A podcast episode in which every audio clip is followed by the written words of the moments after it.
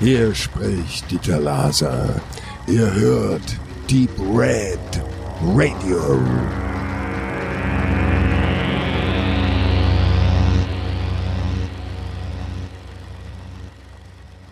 Ja, herzlich willkommen zu unserer zweiten Sendung im Januar des Jahres 2019. Ihr habt den ersten Versuch hoffentlich alle fleißig gehört. Wir haben uns gesteigert, quantitativ und qualitativ. Wir sind nämlich jetzt zu viert hier am Tisch. Der Stefan ist dabei, auch wenn er etwas kränkelt. Vergebt es ihm, wenn er heute etwas nasaler spricht. Wir haben wieder eine Menge Filme für den Heimkinomarkt vorbereitet, aber auch für den Kinomarkt heute was dabei. Wir sind da noch relativ aktuell, möchten für euch den Glass ein bisschen auseinandernehmen, auch mit Hinblick auf das Gesamtwerk von M. Night Shyamalan. Äh, die anderen will ich jetzt nicht alle nennen, ihr werdet es gleich hören. Wir beginnen aber mit ein bisschen Werbung und mit unserer Medienschau, was uns so in den letzten zwei Wochen in die Hände gefallen ist, was wir euch mitteilen wollen. Das war jetzt ein Tobi sein Handy. Er hat uns vorhin noch ermahnt, alle die Handys auszumachen und so ricochet es zurück. Äh, er ist der Chef, er darf das. Gut, dass er auch das Mikro gerade in der Hand hat. Wir wollen Werbung machen für uns selber und für das OK Jena Radio. Die sind in Person der Julia nämlich an uns herangetreten, nachdem die Julia und ich uns kennengelernt hatten beim Paradies Filmfestival letzten Jahres und wir waren ins Gespräch gekommen und äh, die Julia sucht ein bisschen Content und da wurde sie zum Glück bei uns fündig, weswegen wir uns inhaltlich verkaufen möchten, um dann dort halt auch äh, im klassischen Radio, wie wir es früher auch schon mal waren, mal wieder zu laufen mit richtigen Sendezeiten, mit richtigen Slots und der Tobi hat die genauen Daten, wann ihr euch das erste Mal das anstreichen könnt. Ja, wenn ihr diese Sendung hört, ist schon die erste Sendung gelaufen. Und zwar am 22.01. Das ist ein Dienstag. Immer von 16 bis 18 Uhr im Zwei-Wochen-Rhythmus läuft das dann. Und ja, da könnt ihr dann nochmal alles nachhören. Vor allem die Leute in Jena seien damit gegrüßt und im Saale-Holzlandkreis wieder was dazugelernt auf UKW 103.4. Genau, das wäre jetzt sozusagen die Info meinerseits.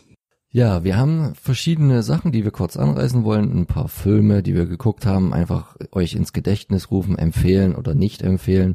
Genau, und danach möchten wir noch ein paar neue Stimmen in unsere Sendung integrieren mit einer kleinen Gastreview. Denn die Jungs, die wir nämlich auf dem letzten Hardline Filmfestival kennengelernt haben von der Viva la Movilación, haben uns dort einen Gastbeitrag eingesprochen, nämlich Bio La Rosa, den wir aus verschiedensten Gründen nicht sehen konnten und sichten konnten. Der Film ist auch noch nicht veröffentlicht, von daher ist es gar nicht so schlimm, dass wir jetzt ein bisschen spät dran sind, aber wir wollen das natürlich nicht hinten runterfallen lassen. Vorher stellen Sie sich noch vor, damit ihr wisst, wer da so in für euch ungewohnten Dialekt daherredet, weil die sind ja natürlich nicht aus Sachsen wie wir. Aber jetzt erstmal zum Benedikt, der fängt an mit Escape Plan 2. Ich vervollständige Hades. Das ist der Beititel des Ganzen. Und Escape Plan war ja so der erste äh, richtige Zusammenschluss von Arnold Schwarzenegger und Stallone in einem Film, also wo sie beide gleichermaßen tragende Rollen spielen und deshalb interessant war. Der Film war Medium, aber immer noch ein bisschen zu gut, um wirklich richtig Medium zu sein. Es gab viele tolle Sequenzen, äh, letztlich auch technisch äh, teilweise ein bisschen, hm, aber eigentlich doch ganz gut und auf jeden Fall aber bei Erstsichtung sehr unterhaltsam und auch beim zweiten Mal, wie ich neulich feststellen durfte. Nun war es so, als der Film im Kino war damals oder auf dem Heimkino gerade kam, konnte man schon bei der IMDB lesen, dass der zweite und sogar der dritte Teil schon erstmal geplant war und der zweite schon gedreht wurde. Und das war das ist schon eine Weile her. Und jetzt tatsächlich, ich habe mich immer so nebenbei im Träumen mal gefragt, wann, wann kommt er eigentlich? Äh, und dann war er schon längst draußen und zwar seit letztem Jahr, äh, im vierten Quartal ist der Film erhältlich bei New KSM. Also nicht mehr bei dem eigentlichen Label wie der erste Teil. Das kann verschiedene Gründe haben. Denn der Film hatte bei uns kein Kino-Release, nicht mal in den USA. Da ist er auch direct to Home Cinema gekommen ähm, und das ist in der Tat so, dass Stallone eigentlich nur für den westlichen Markt mal dazwischen geschnitten wird. Man sieht ihn schon ein paar Mal oder häufig, aber die eigentliche Hauptrolle hat nämlich Xiaoming Huang, der tatsächlich sehr talentiert Martial Arten kann. Aber der Film ist so billig gemacht, die, dass es diese schlechten Explosionen gibt aus dem Computer, das bin ich ja nur alles schon gewohnt, aber das setzt noch mal ein bisschen die Krone auf. Es gibt auch nur eine in dem Film. Ähm, und ansonsten ist das alles ein bisschen Fortress, bloß wahnsinnig schlechter. Und es ist sehr ärgerlich, denn der Film soll 45 Millionen Dollar gekostet haben. Ich habe keine Ahnung, was dort eine Tasse Kaffee kostet am Set. Es ist unfassbar, denn ähm, und er ist auch wirklich, man sieht es auch für den asiatischen Markt gemacht, weil halt, ich bin das von dem dort schon teilweise gewohnt von den Filmen, dass die da nicht so viel Wert drauf legen, nicht alle um Himmels Willen, aber in der breiten Masse. Und so hätte ein Film nie funktioniert. Also da gibt's äh, Blitzeffekte, CGI-Effekte, das das, das habe ich das letzte Mal in einem Computerspiel vor 20 Jahren gesehen. Also wirklich, ich übertreibe nicht. Es ist wirklich schlecht. Und jetzt frage ich mich, was kommt mit dem dritten Teil? Ich kann den zweiten leider überhaupt nicht empfehlen. Stallone sieht leider auch generell schlechter aus als in den A-Produktionen, die er Zeit noch macht. Also in Creed sieht er irgendwie noch ein bisschen echt aus, weil er einen alten Mann spielt. Aber hier spielt er wieder einen potenten, knackigen Typen irgendwie so. Und das funktioniert aber alles nicht, weil da kommt wieder diese, dieses Lift-Face raus. So, das ist wirklich schwierig. Also, ähm, Stephen C. Miller ist bekannt, Regisseur, macht so durchschnittliche Action-Thriller ohne Action-Thrill und äh, aber immer gern mit mit großem Publikum ähm, versprechenden Darstellern. Bruce Willis hat ja zwei oder drei Filme zusammen gemacht in den letzten zehn Jahren, aber absolut unterirdisch. Cybergefängnis, schlecht umgesetzt, schlechte Effekte. Stallone nur als Randfigur, Dave Bautista auch als zukräftiger äh, Hühne für den amerikanischen Markt, aber im Westen ist der Film, glaube ich, überhaupt gar nicht angekommen. Gerne veröffentlicht im Kino Nahost, äh, in Osteuropa und Asien, in Afrika im Kino gekommen, aber äh, nicht bei uns und auch nicht im westlichen Ländern eher wirklich gar nicht oder nur sporadisch. Also tut mir leid, keine gute Fortsetzung eines fast mittelmäßigen Films. Also ich hatte ja gestern das große Glück, äh, mich ins Auto zu setzen und habe Starship Troopers von 35 Millimeter gesehen im DTS-Sound. Ich muss das mal ganz kurz äh, erzählen. Ähm, der läuft im Filmrauschpalast äh, im, im regulären Retro-Programm. Also Filmrauschpalast hat, waren wir schon mal beim Kronberg-Special und das war aber diese Wir Kinder vom Bahnhofskino Triple-Veranstaltung, die es ja fast jeden Monat gibt, äh, wo wir auch einen guten, gute Connection hin haben, Gott sei Dank. Macht echt Spaß. Und das war jetzt aber einfach ein, ein Single-Film. Da habe ich auch gern die acht Euro gezahlt. Der lief gestern 17 Uhr, da kam ich auch noch gut heim. Äh, Starship Troopers habe ich schon fünfmal gesehen. Einer von meinen, ja, ich finde ja eigentlich fast alles von Verhöfen geil. Es ist einfach ein großartiger Kerl. Er gab auch eine ganz kurze, knackige Einführung von einem der äh, Vorführer.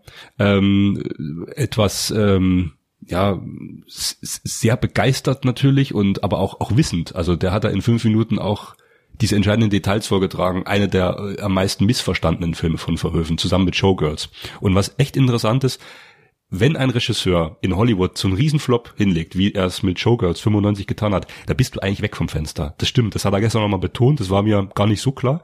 Und dann hat er ja nochmal 100 Millionen, damals 100 Millionen Dollar gekriegt für Starship Troopers. Die Hälfte des Geldes ging 97 in visuelle und praktische Effekte. Phil Tippett, der schon bei der Original Star Wars Trilogie mitgewirkt hat und äh, die Monster-Designer von Alien, äh, die waren alle mit am Werk. Der Film sieht heute, Leute, noch nach fast 25 Jahren richtig gut aus, weil eben wieder diese super Verbindung zwischen praktischen Effekten und diesem CGI, also die Bugs sehen immer noch gut aus. Ja ähm, mir ist es am Anfang aufgefallen, diese Massenszenen. Ganz viele Statisten, also das kostet ja auch Geld. Da gibt's Szenen, wo die äh, in, in so einem Studio an Hangar innen gedreht haben mit diesen Raumschiffen, wo ja wirklich irgendwie 100, 200 Leute durchs Bild fetzen. Und das macht echt tierisch Eindruck. Und auch die andere Massenszene mit Hunderten und Tausenden von Bugs, die die Berge runterreiten. Selbst das als CGI-Effekt. Ja. Man, man, man könnte wirklich meinen, der Film wäre gestern gedreht worden. Rein, also die, die sind wirklich gut, wenn man eben wieder den Vergleich zieht zu moderneren CGI-Erlebnissen im Kino, wo man sagt, also das hat das Niemals. Also da ist wirklich Starship Troopers für, für 97, was dort äh, die Detailreichheit in diesen kleinen, vielen hunderten Bugs ist wirklich immer noch beeindruckend. Ich möchte da ganz direkt einen Vergleich. Zwei Jahre später kam Episode 1 raus von George Lucas und da siehst du das CGI ja so überdeutlich, diese, diese glatten Flächen, dieses, dieses Rendering am Rechner und ähm, also ich war gestern auch äh, mit mit Gästen drin, da war nicht nur der Christoph vom vom befreundeten Blog dabei, den ich zum ersten Mal persönlich kennengelernt habe, sondern auch ähm, die Christine mit ihrem Freund von der Effektfirma Trickster und die machen ja für verschiedene Aufträge Effekte, produzieren Effekte und da habe ich auch mal so rüber geguckt, dann hat er gesagt, mh, das war schon damals eine ganz große Leistung. Also er natürlich war er Fachmann, Profi, sieht das nochmal mit einem anderen Auge und sagte, gut, bei der einen oder anderen Szene siehst du schon das Alter, aber ganz selten selten. Egal. Das Tolle an dem Film ist, äh, der funktioniert sowohl als Partyfilm als auch als bitterböse Satire. Max, warum gefällt dir Starship Troopers? Dina Meyers Brüste. Ähm, zumindest war das ein Grund damals, als ich den mit nicht volljährig im Alter das erste Mal im Kino sah. Das ging damals bei uns in Freital in so einem kleineren Kino. Es gibt's schon leider schon lange nicht mehr noch relativ gut. Das war dem Filmvorführer relativ scheißegal, wie alt man war. Ich erinnere mich auch noch, dass da noch jemand viel Jüngeres drin war mit seinem Vater und die ganze Zeit kam von hinten nur, oh geil, schon wieder ein Kopf geplatzt oder abgerissen und jetzt wird der äh, das Gehirn rausgesaugt von dem geilen Brainbug einer dieser schönen plastischen Effekte, was er da nicht mit Computer gemacht hat. Also es ist auch einer meiner Lieblingsfilme und jetzt habe ich vor lauter Dummlaberei deine Frage vergessen. Also nochmal. Warum dir der Film gefällt, aber ich wollte eigentlich bloß, dass du was dazu sagst, hast du ja jetzt. Genau. Genau deswegen gefällt mir der Film, weil er ja einerseits so, so kritisch mit dem Thema Krieg umgeht, wenn da Michael Ironside als gestandener Soldat ohne Beine die neuen Rekruten willkommen heißt und eigentlich äh, schon. Jetzt muss ich kurz einhaken. Also Michael Ironside verliert seine Beine in Anlehnung an den Typen, den sie am Anfang sehen. Und das ist, das ist so eine Szene, das ist irgend so ein, so ein Nebendarsteller. Äh, der sitzt am Stuhl mit einer linken Eisenhand, die rechte funktioniert noch und äh, fragt, und wo kommen Sie hin? Und der eine, war Games in Theory, da muss ich dann bald vor ihn salutieren. Also die jungen Leute, die zur, zur äh, Infanterie äh, hinzugezogen werden, um die Citizenship zu garantieren. Das ist ja erstmal die Grundvoraussetzung. Warum geht man äh, in den Krieg oder warum lässt man sich verpflichten? Weil man eine Lizenz braucht, um ein Baby auf die Welt bekommen zu können, weil man studieren will und die Eltern das Geld nicht haben. Also hier wird ganz klar dieses totalitäre System vorausgesetzt. Der Film schafft es aber, das nicht zu kritisch ständig zu sagen wir, wie, wie bei Blade Runner oder wie bei, bei Total Recall vielleicht noch, äh, böse Welt, sondern der Film funktioniert als Teenage-Abenteuerfilm. Und eigentlich ist es eine Liebesgeschichte. Die treffen dort, machen ihren Abschluss und dann gehen sie getrennte Wege. Jeder in eine andere Distriktion vom, vom Krieg und am Schluss treffen sich wieder alle und alles ist gut. Aber dazwischen kommen so ganz bitterböse Momente wie, ja, ähm, die, die Army hat mich dazu gemacht, was ich heute bin und dann rollt dieser Stuhl zurück und dann hat er keine Beine mehr und alle gucken bloß blöd. Naja, das sind so ein paar Seitenhiebe, wer das nicht kapiert, der hat dann einfach bloß, ja geil, Gewalt und Titten und so. Ähm, es gab eine Szene, die ist mir nach zehnmal noch nicht aufgefallen und gestern habe ich echt gegrüllt im Kino. Äh, fast kurz vorm Finale kommt der äh, Sean Patrick Harris ist das, ne? der diesen äh, The Theorie-Chef dann später spielt, weil er eben so gut in Mathe war und da geht dieser Vorhang auf oder, oder diese Schiebetür und dann kommen wir ungelogen vier Colonels und er ist einer davon in astreinen schwarzen Nazi-Uniform rein. So konkret auf den Punkt. Und das sind nur so ganz kurze Sekunden. Das habe ich mir gedacht, mein Schwein pfeift. Also diese, auch diese blauen Augen der Hauptdarsteller ständig, dieses, dieses hellbraune. Also, das ist so ein intelligenter Film, weil er einerseits Spaß macht, aber dann auch so bitterböse, oder die, diese, diese, diese Newsfeeds, die auch bei Robocop ständig hat. Die Kinder wollten mal die Waffe halten und so ist es nicht schön. Großartig. Äh, ganz kurz noch der Sound gestern. Also das war eine ähm, englische Kopie mit ähm, norwegischen Untertiteln, die waren aber nicht auffällig, weil es aber noch original 35 Millimeter war. Es war eine schöne Körnigkeit, nicht so glatt gebügelt. Und dann hatten die äh, den Original DTS äh, Sound auf diesen CD-ROMs, den es damals gab. Und das Team, großes Lob an den Filmrauschpalast, die organisieren solche Sachen. Also der hat diese Kopie aus Oslo importiert für ein paar Vorführungen, weil die diese Connection haben. Und er hat diese DTS-Scheiben von einem Bekannten aus Texas, weil der noch das größte Lager hat. Und der Sound gestern, das ist auch nochmal zu sagen, für 97, das Kino hat gestern gewackelt. Ich habe den Film noch nie so erlebt. War echt super. Was ich schon dazu sagen muss zu Starship Troopers, die Vorlage ist ja von Heinlein. Das ist ein reaktionärer Stoff, das merkst du, das ist Pro-Militarismus, ist für, der wollte was Gutes tun seinem Land im Krieg und hat diesen Roman geschrieben. Und man kann da auch nichts anderes rauslesen. Was dann eher Verhoeven dann mit dem Film gemacht hat, letztendlich, der hat dann das Werk genommen, Heinleins, hat gesagt so, okay, so machen wir das definitiv nie weil sonst wäre es einfach wirklich ein, ein pro-faschistischer Film, einfach in dem Sinne. Das ist ja das, das ist ja der Vorwurf, den sich Paul Verhoeven ja quasi gefallen lassen musste. Und er macht ja aber genau das Gegenteil. Wenn er nicht das Buch eins zu eins umgesetzt hätte, dann hätten wir zwar zum einen äh, Soldaten mit Jetpacks gesehen, aber zum anderen eben wirklich faschistoiden Stoff, der auch noch ernst gemeint ist. Und nichts anderes. Da gab es kein Augenzwinkern.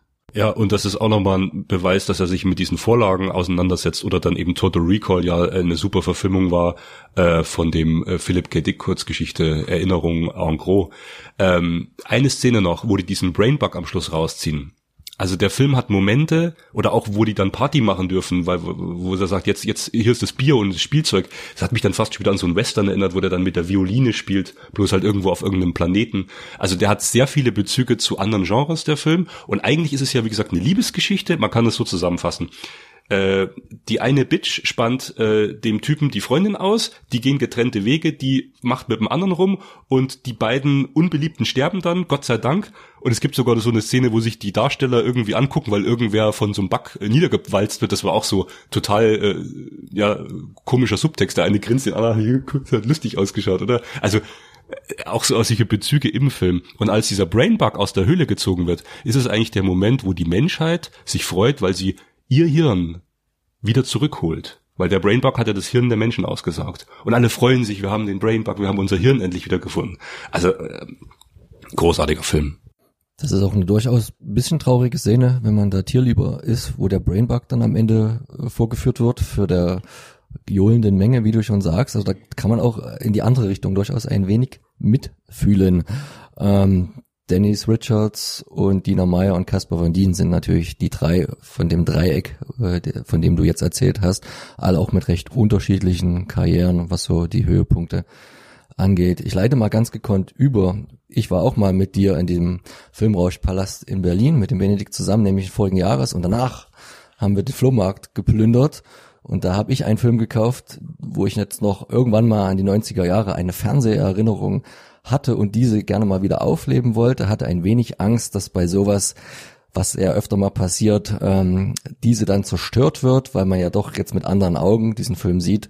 Ich war dann sehr froh, dass dies nicht passiert ist. Es geht um Machen wir es wie Cowboys oder A Cowboy Way von 93. Dort ähm, reiten quasi ähm, Kiefer Sutherland und Woody Harrelson Ende 20, Anfang 30, der erstgenannte mit einem wunderbaren Schnörres nach New York, müssen einem Freund zu Hilfe kommen. Es geht ein bisschen um Menschenhandel, also eine ähnliche Thematik, wie später auch äh, Lethal Weapon 4 aufgenommen hat. Also wie du das jetzt zusammenfasst, ein schnurrbärtiger Cowboy reitet wegen Menschenhandels äh, äh zeitgenössisch dann eben irgendwann 90 oder so nach New York. Das finde ich, also ich finde es schon großartig, jetzt schon. Es ist natürlich eine, eine Komödie, die man nicht zu ernst nehmen sollte, aber sie hat viele flotte Sprüche, wie wenn sie dann gefragt werden, na, seid ihr aus Texas?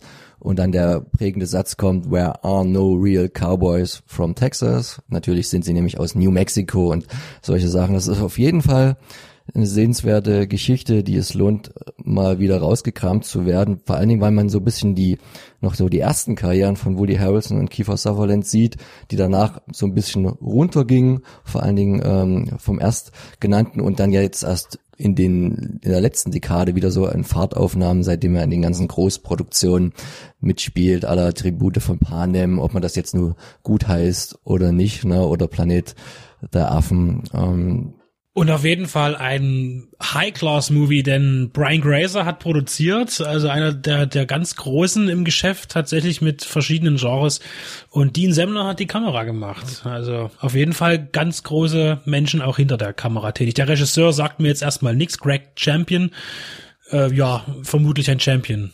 Mit dem Film auf jeden Fall. Also eine Rewatch-Empfehlung. Ja, ich habe Netflix geschaut und Polar gesehen.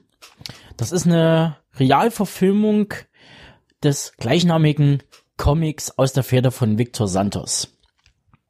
Im Comic wie auch im Film geht es um den Auftragskiller Duncan Whistler, verkörpert von Mats Mikkelsen, genannt der Schwarze Kaiser, der eigentlich längst im Ruhestand ist, jedoch durch seinen alten Chef, gespielt von Matt Lucas, Little Puddin, genötigt wird, seinen Beruf wieder aufzunehmen. Dabei stellt er fest, dass die neue Generation von professionellen Mördern in allem außer Erfahrung ihm weit überlegen sind. Die Konkurrenz ist schneller, jünger und vor allem kaltblütiger als Whistler, der noch einen gewissen Ehrenkodex innehat. Außerdem haben es jetzt mittlerweile alle Kollegen auf ihn abgesehen. Warum, weshalb und wieso erfährt man dann im Film. Soweit der grobe Plot. Im Stil erinnert Polar an Crank und Shoot 'em Up gemischt mit Spun. Besonders letztgenannter stammt ja ebenfalls vom Polarregisseur Jonas Ackerlund. Ähnlich Spun und Small Apartments zeigt Ackerlund vor allen Dingen eins, dass er kein gutes Händchen hat, was Langfilme angeht. Musikvideos kann er ohne Zweifel, eine Geschichte in 100 Minuten zu erzählen, da geht ihm dann relativ schnell der Atem aus. Und so bietet Polar halt mehr Schein als Sein, also Style over Substance.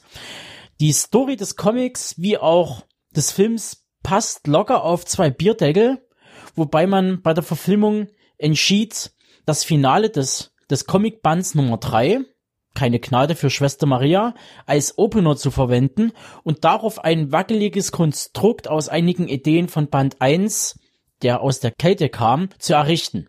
Sprich, hier bekommt man wirklich Standard-Action-Thriller-Kost, die lose auf einer Comic-Vorlage basiert, nur um das Ganze irgendwie als Comic-Verfilmung zu deklarieren. Einfach einen anderen Namen drauf klatschen hätte es auch gebracht.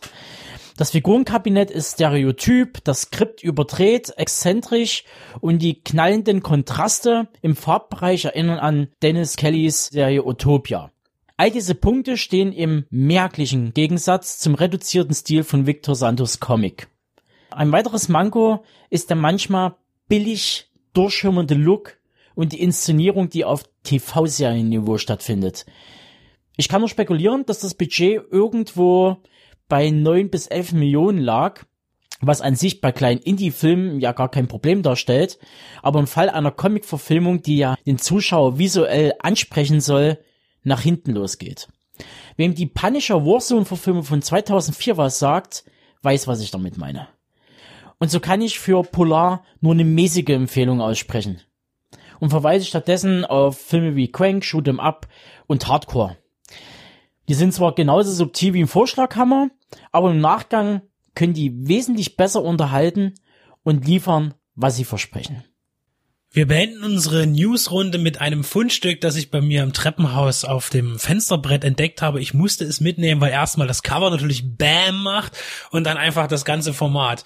Es geht um eine Zeitschrift, und ich hatte ja schon mal in der Vorrunde mal das, glaube, weiß ich gar nicht eingeworfen, was da könnte das denn sein?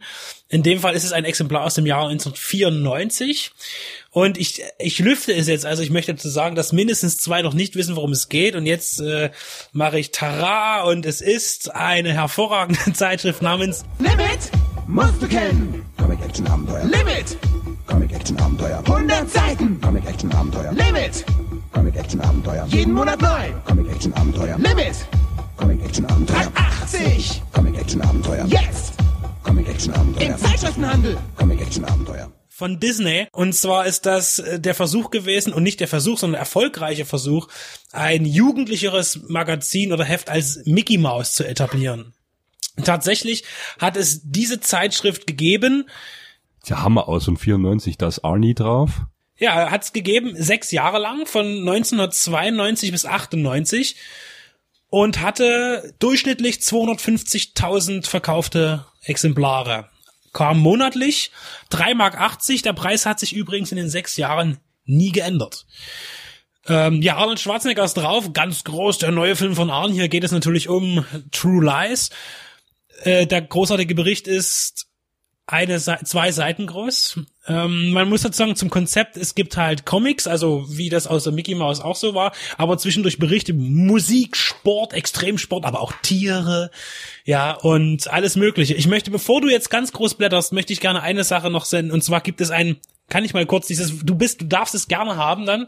Ich nehme es aber raus. Ja, das ist der Arnie-Bericht, der interessiert mich gerade nicht, sondern der erste ganz große Beitrag. Also hier haben wirklich nur hervorragende Redakteure gearbeitet, muss ich natürlich sagen.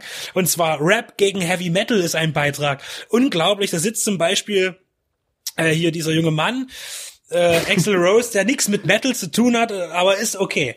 Ähm, äh, ich will, teilweise darf man es gar nicht Ist das lesen. Snoop Dogg? Viel, ja, vielleicht, möglich. Nee, Nein, ich habe hier, ja, Tupac ist auch dabei, selbstverständlich.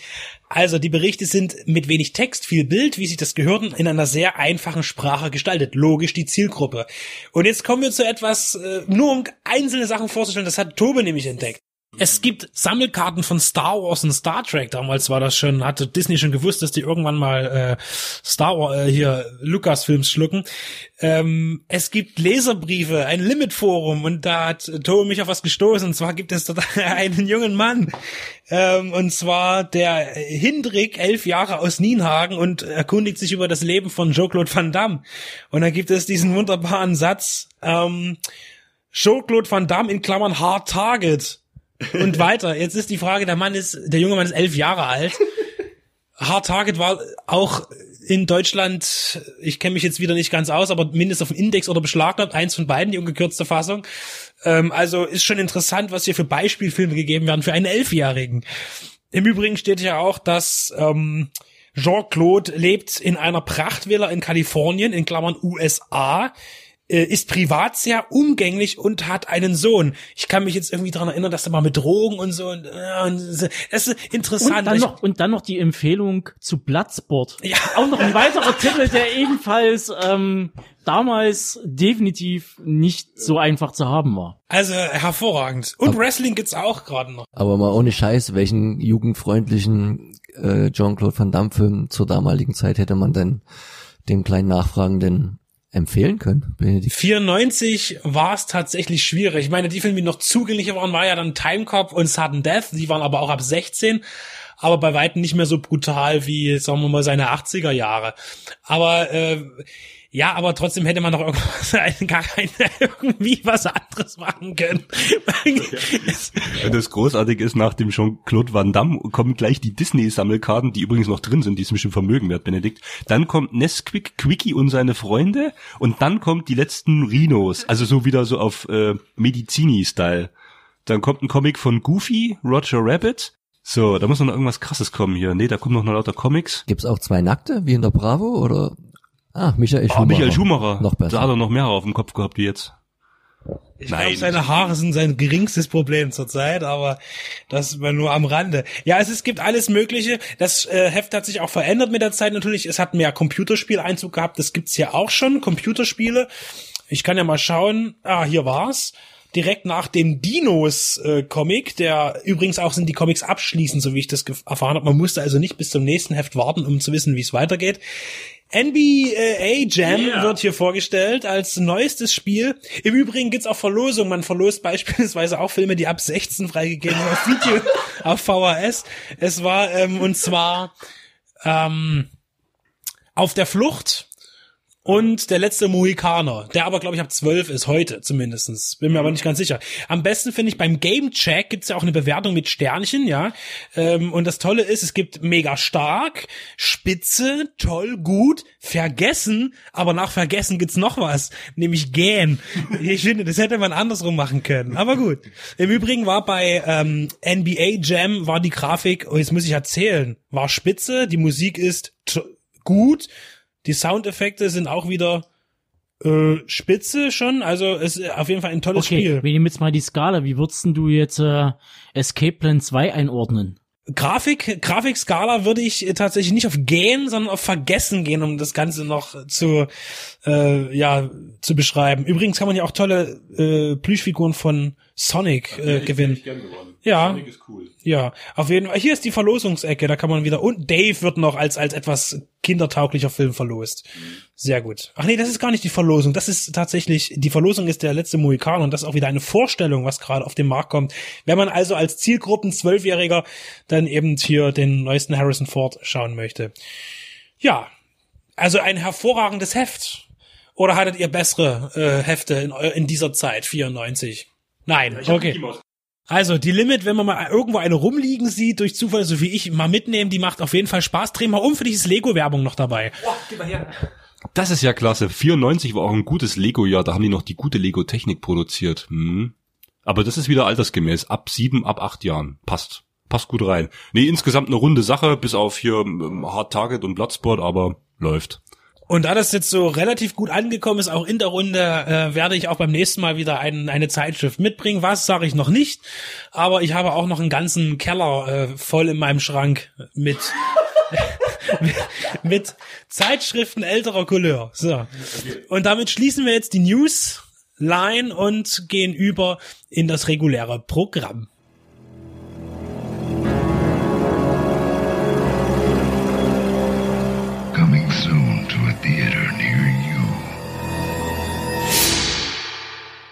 Am 30. Januar 1933, also ziemlich genau, wenn ihr diese Sendung jetzt hört im Format der Sendung, fand vor 86 Jahren eine Regierungsbildung statt, bei der letztendlich auch die rechtsradikale NSDAP, rechtsextremistische, unter der Führung Adolf Hitlers mit in Regierungsgewalt kam. Den Rest sparen wir uns jetzt. Das Übel nahm seinen Lauf. Über genau diesen einen Tag, also einen ganz kleinen Ausschnitt in einem ganz kleinen Kreis, dreht sich der Film von Florian Frerichs aus dem Apollo Verleih, der, wie ich schon sagte, auch heute in die Kinos geht. Und es geht um die jüdische Familie Glickstein in Berlin wohnend, die sich halt zu einem letzten Mal trifft. Natürlich noch nicht wissend, dass es das letzte ist und wahrscheinlich auch etwas über äh, stilisiert dieser Name, aber die Familie trifft sich mit mehreren Generationen am Tisch. Der Vater Aaron, der Hauspatriarch und natürlich auch mit vielen Charakteren, die alle sehr stellvertretend sind für die Strömungen, die in der Zeit die dahinscheidende Weimarer Republik prägten. Von links, von rechts, vom Zentrum. Und an diesem Tisch entspannt sich nun eine Debatte über das, was man da nun gerade mitbekommt, zeitgeschichtlich. Es wird verharmlos, es wird relativ gut analysiert und das aus verschiedensten Seiten. Und ähm, ja, Benedikt, ich hatte immer das Gefühl, dass bei dem Film, wo dann halt auch die Gesamtfamilie immer spricht oder so einzelne Teile, immer mal zu zweit oder zu dritt, dass es sich um eine Art Lehrfilm handelt nicht unbedingt mit einem ganz erhobenen Zeigefinger, aber schon sehr, sehr demonstrativ auf das hindeuten soll, was damals war und was uns, wenn man jetzt das ähnlich schwarz sieht, heute bald jetzt schon da ist oder bald blüht mit dem Wiedererstarken der rechten Kräfte in Europa, in Deutschland, mit den nächsten, da kommenden Wahlen für uns in Sachsen sehr spannend, ähm, die Landtagswahl Hast du da auch so das Gefühl, dass das nicht nur Spielfilm ist, der da natürlich nicht zufällig zu der Zeit rauskommt?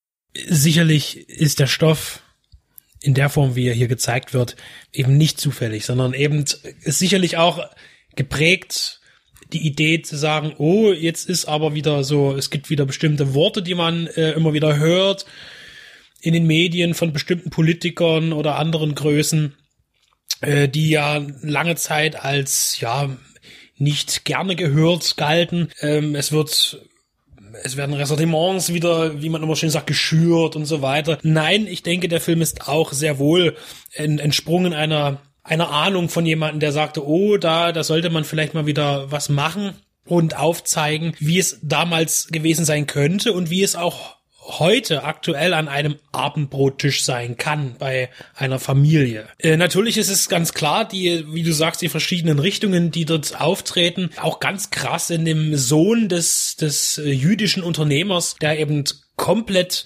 auch gleich mit Uniform und so weiter dann später ähm, in diese ganze NS-Geschichte einsteigt, in der Hitlerjugend oder so, ich weiß nicht mehr ganz genau, und halt total pro Hitler äh, kommuniziert und argumentiert und da natürlich auf volles Unverständnis trifft.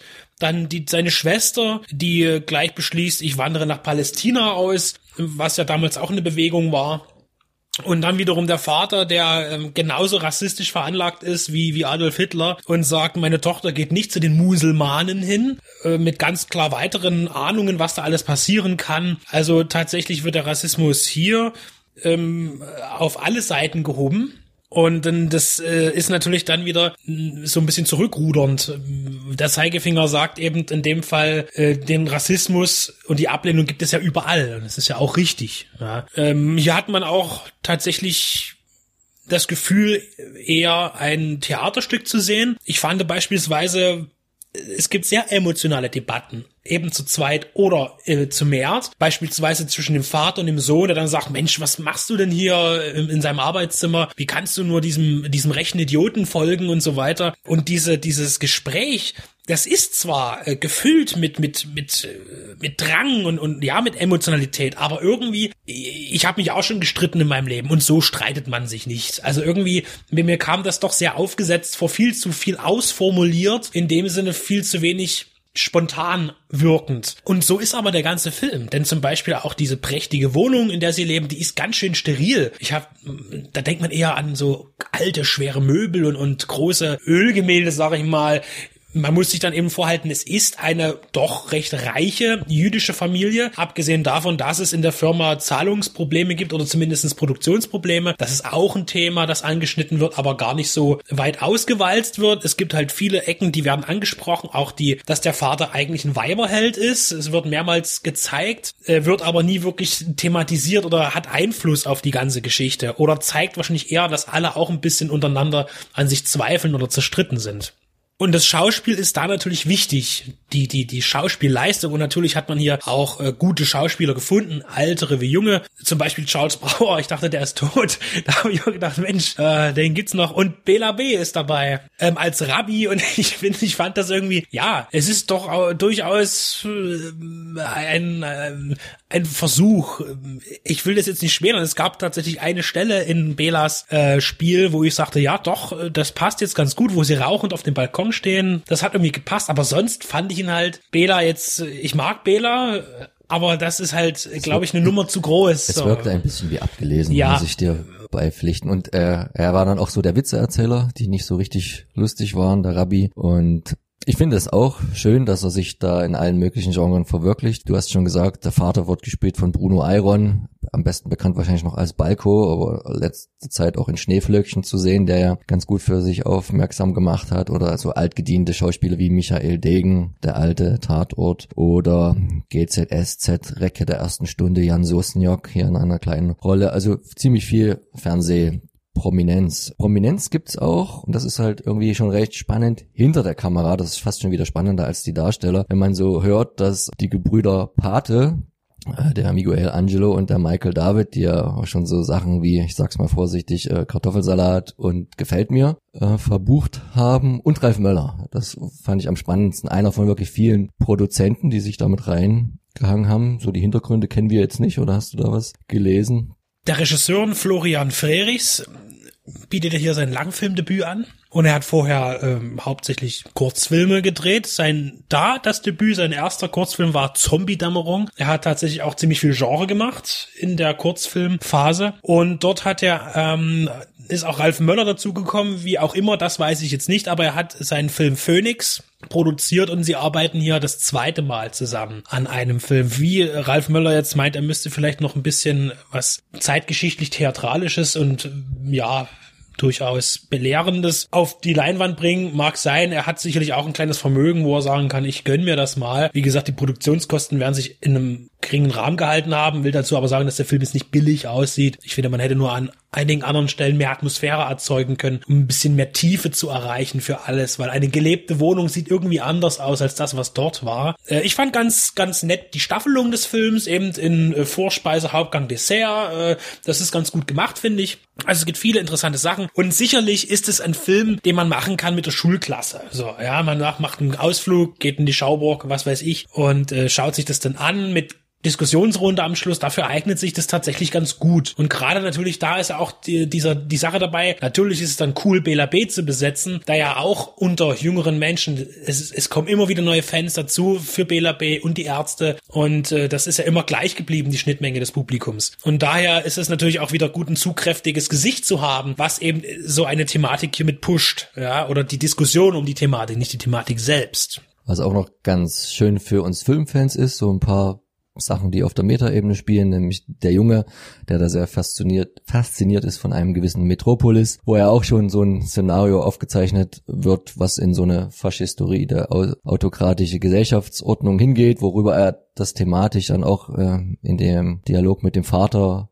bespricht, wie sie, na, und dass die Freundin des Bruders vom Vaters mit ihrem Mann nach Amerika auswandern will. Sie ist Schriftstellerin und erhofft sich dort von Lemle Junior, das muss dir ja besonders äh, ans Herz gegangen sein, entdeckt zu werden, romantechnisch, dass er was von ihr dann verfilmt. Und das dritte ist, als der Vater dann irgendwann mal mit Sigmund Löwe telefoniert und der sagt, wir haben was ganz Tolles erfunden, Filme über Antennen an Bildschirme zu senden. Naja, und dann das Fernsehen. Ne? Also so ein paar kleine Feinigkeiten, die das Ganze auch noch ein bisschen auf der Metaebene aufmischen im positiven Sinne. Ansonsten bin ich genau bei dir. Ich denke auch, das ist prädestiniert für so, weiß ich nicht, zehnte Klasse oder neunte, wenn das dann das erste Mal oder im, im Schulunterricht dran ist. Und deswegen hat der Film auch auf jeden Fall sein Publikum verdient, weil er wichtig ist, auch von der Aussage, auch für dem, vor dem, was uns eventuell blüht, wie auch immer man das interpretiert. Und guckt den euch an.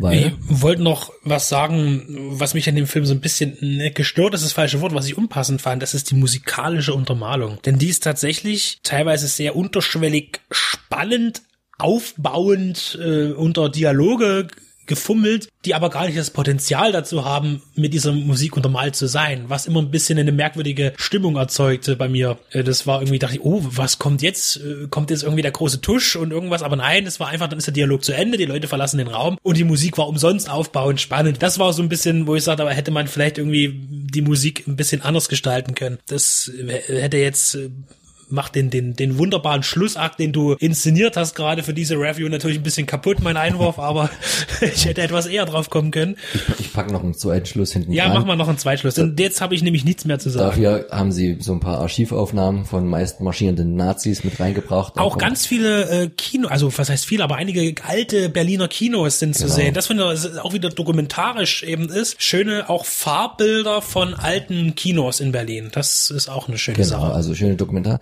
Äh, Bilder eingewebt in den Film, da hat man natürlich einen qualitativen Bruch, aber ich denke, es verfehlt trotzdem nicht seinen Sinn. Ähm, man hat gedreht in Berlin und Potsdam, es ist auch mal eine Szene außerhalb der Wohnung, sehr wenige, wo der, der Sohn dann in, sehr einsam in einer Straßenbahn zu sehen ist, da hat man auch nochmal ein bisschen hervorgeholt. Demnächst also vermutlich oder jetzt eben gerade im Programmkino eurer Wahl eher nix für den für das Multiplex oder dann vermutlich auch gar nicht in allzu weiter Ferne auf dem Heimkinomarkt. Das letzte Mal.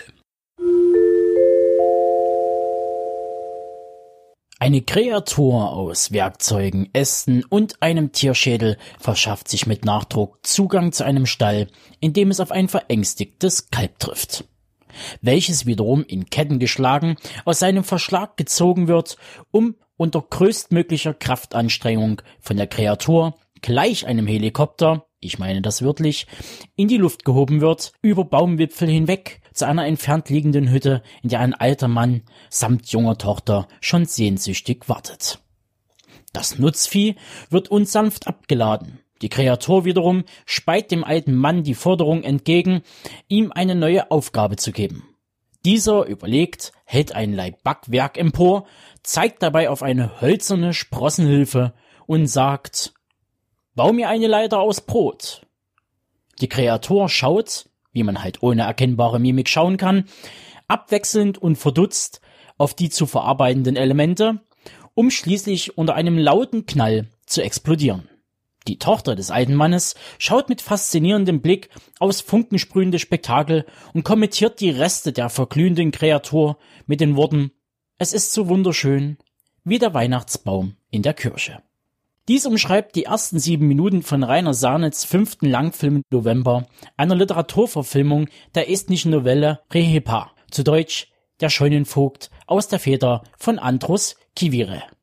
November ist ein skurriles, schwarzromantisches Märchen, das vordergründig eine Geschichte von unerwiderter Liebe erzählt, aber oft den Konflikt zwischen estnischer Folklore, Konventionslosigkeit und Religion im 18. Jahrhundert schildert.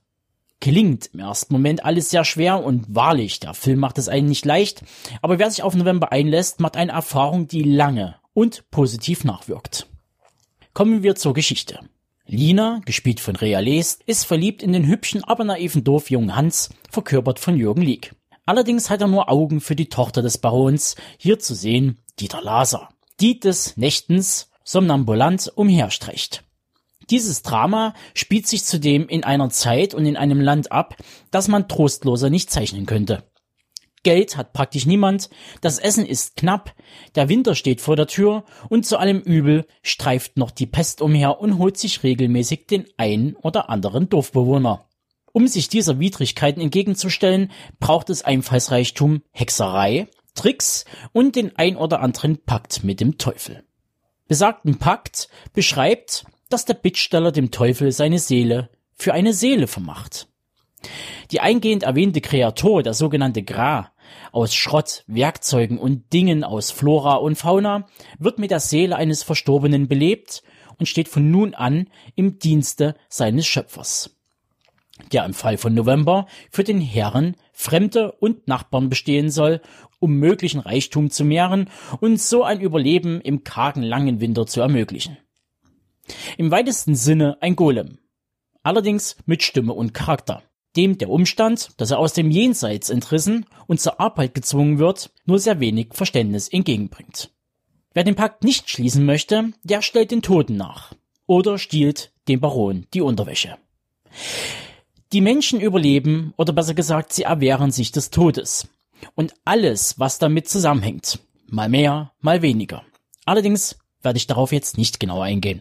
Worauf ich aber genauer eingehen möchte, ist die Symbolik im Film. Den Golem bzw. Kra habe ich erwähnt, ebenso den Teufel. Aber auch Magie spielt in diesem Film eine Rolle.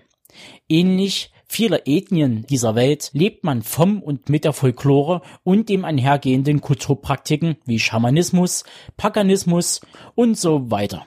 Im November sucht man die Hexe und deren Fähigkeiten auf, toll gespielt von Clara Eichhorn, die nicht nur bei körperlichen Krankheiten mit ihrem Wissen und diversen Kräutern hilft, nein auch der guten Lina versucht mit schwarzer Magie die Liebe näher zu bringen.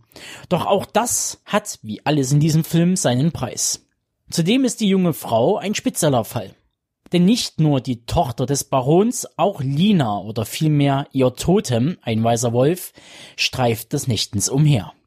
Geht man jetzt von der Mystik zur Weltreligion, so kommt diese nicht einmal schlecht weg, sondern vielmehr ist es für die Dorfbewohner ein toleriertes Übel, dass man auf Geheiß und zum Gefallen des deutschen Barons nachkommt. Der Gang zur Kirche dient nur zum praktischen Zwecke. Dass die Dorfbewohner die vermeintlich geschluckte Hostie nutzen, um daraus Projektile für die Jagd zu fertigen oder ganz niedere Triebe zu befriedigen, wie dem guten Herrn Jesu am Kreuz das Blattgold runterzukratzen. Im Grunde prallen hier zwei Welten aufeinander, die des Baron und seiner Tochter, die in Verschwendung ganz prätentiös und privilegiert leben und zum anderen die des estnischen Volkes, das von Beginn des 12. bis zum Ende des 20. Jahrhunderts fremdverwaltet, unterdrückt und der Auslebung der eigenen Identität untersagt, nur der Sinn nach einem besseren Leben steht und die wenige Lebenszeit nicht mit den Nachwehen der französischen Revolution, barockem Schnickschnack und Hofstaaterei verschwenden wollen. Rainer Sarnet verpackt den historischen Kontext mit der überwiegend liberalen Haltung der Esten zur eigenen Geschichte, ohne jedoch in Selbstmitleid zu zerfließen und stattdessen mit seiner kritischen Haltung in beide Richtungen auszuholen. Repressalien von außen sind das eine, die Missgunst dem eigenen Gegenüber, Nachbarn und sogar der Familie sind das andere. Das zeigt sich vor allem in der Handlung der Protagonisten. Die stehlen, lügen und nur in sehr, sehr raren Momenten zeigen sie so etwas wie Mitgefühl. Jedoch werden diese Regungen mit einem Wimpernschlag aus der Welt geschafft. Obendrein hält Sarnet einem Hieronymus Bosch gleich dem Publikum den Spiegel vor und zeigt die Menschheit in ihrer hässlichsten Form. Fast jeder ist schmutzig, sieht verzerrt aus, gekrümmte Nase, hervorstehende Zähne, übertriebene Stirn, dicke Falten, Narben und so weiter. Und in all diesem elendigen Wahnsinn wirken die Augenblicke zaghafter Annäherung zwischen Lina und Hans wie kleine Inseln. Zu verdanken ist es dem Team von Sarnet. Vom Kameramann Martaniel über Katazina Lipinska, Hauptverantwortliche fürs Kostümdesign, der wundervoll stimmigen Filmmusik von Jajasek und insbesondere der Lichtarbeit von Pavel Bucic. Auch wenn Sarnets Einflüsse, wie er selbst sagt, bei populären Werken wie Jim Jarmusch's Deadman und A Chinese Ghost Story zu finden sind, ich persönlich musste bei dem Spiel von Low- und High-Key-Beleuchtung und der daraus resultierenden Stimmung eher an den Film Noir oder an Werke denken wie den schwedischen Hexen von Benjamin Christensen aus dem Jahr 1922 sowie Orson Welles Macbeth-Verfilmung von 48 oder den osteuropäischen Film in seiner Blütezeit von Mitte der 50er Jahre bis auf wenige Ausnahmen in die späten 80er Jahre. Zu erwähnen sei der Alexei Germans Es ist schwer ein Gott zu sein. Speziell Filme wie Margetta Lazarova oder das surreale Kino des Wojciech Hass sollten hier besondere Erwähnung finden. Zu nennen wäre da das Sarkossa-Manuskript oder The Hourglass Sanatorium. Beides Filme, die man hierzulande und auch im Herkunftsland Polen wenig bis gar nicht kennt und erst im Rahmen von Martin Scorseses Präsenz Masterpiece of Polish Cinema zusammen mit 20 weiteren Filmklassikern restauriert und der Welt zugänglich gemacht wurden. An dieser Stelle ein Gruß an die deutschen Verleiher mit der Bitte, sich mal diesen Filmschätzen zu widmen und ein Release anzustreben. Derzeit kann man die Filme nur über Mr. Bongo Films in Großbritannien erwerben. Und nun wieder zurück zum Film. Weitere Werke der letzten Jahre, speziell aus dem südeuropäischen Bereich wie Pablo Bergers Blanca Nieves oder Nicola Pesces The Eyes of My Mother, bedienen sich einer ähnlichen Lichtstimmung wie November und führen die Tradition in ein weiteres Jahrtausend. Und damit schließe ich meine Betrachtung von Rainer Sahnetz November ab und komme zu meinem Fazit. November ist ein Märchen in Schwarz und Weiß, das zwischen den Zeilen mehr vermuten lässt, als die tragische Liebesgeschichte erzählt. Es bietet eine breite Palette an Skurrilitäten, poetischen Bildern, Witz und manchmal auch sperrigen Ideen. Definitiv keine Kost für zwischendurch, sondern ein Erlebnis, auf das man sich einlassen muss. Vorzugsweise in den dunklen Tagen des Jahres. Denn November ist kein Unterhaltungs-, sondern ein wahrhaftiger Stimmungsfilm, den man unbedingt gesehen haben sollte.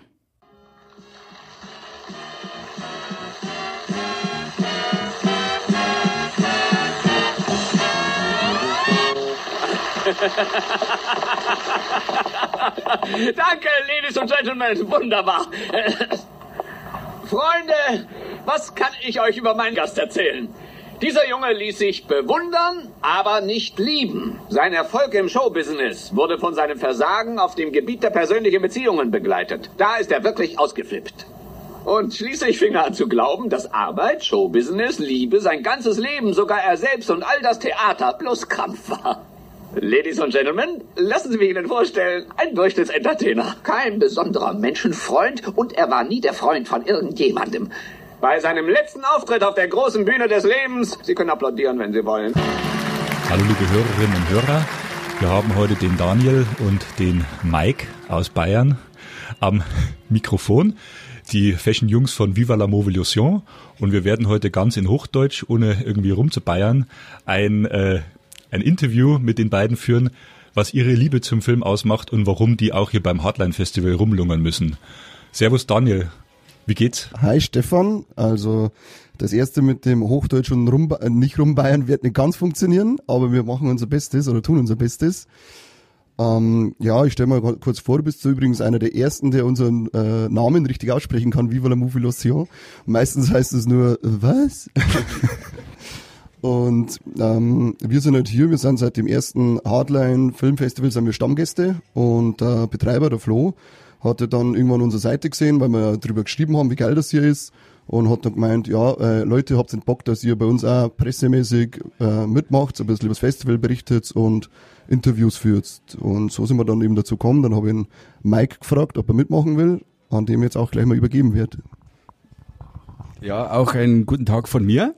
Äh, ja, ich bin jetzt äh, bei Viva la Movolution seit letztes Jahr, dem, dem letztenjährigen Hardline dabei, äh, weil eben Flo eben auf uns zugekommen ist und der Daniel eben Verstärkung gebraucht hat.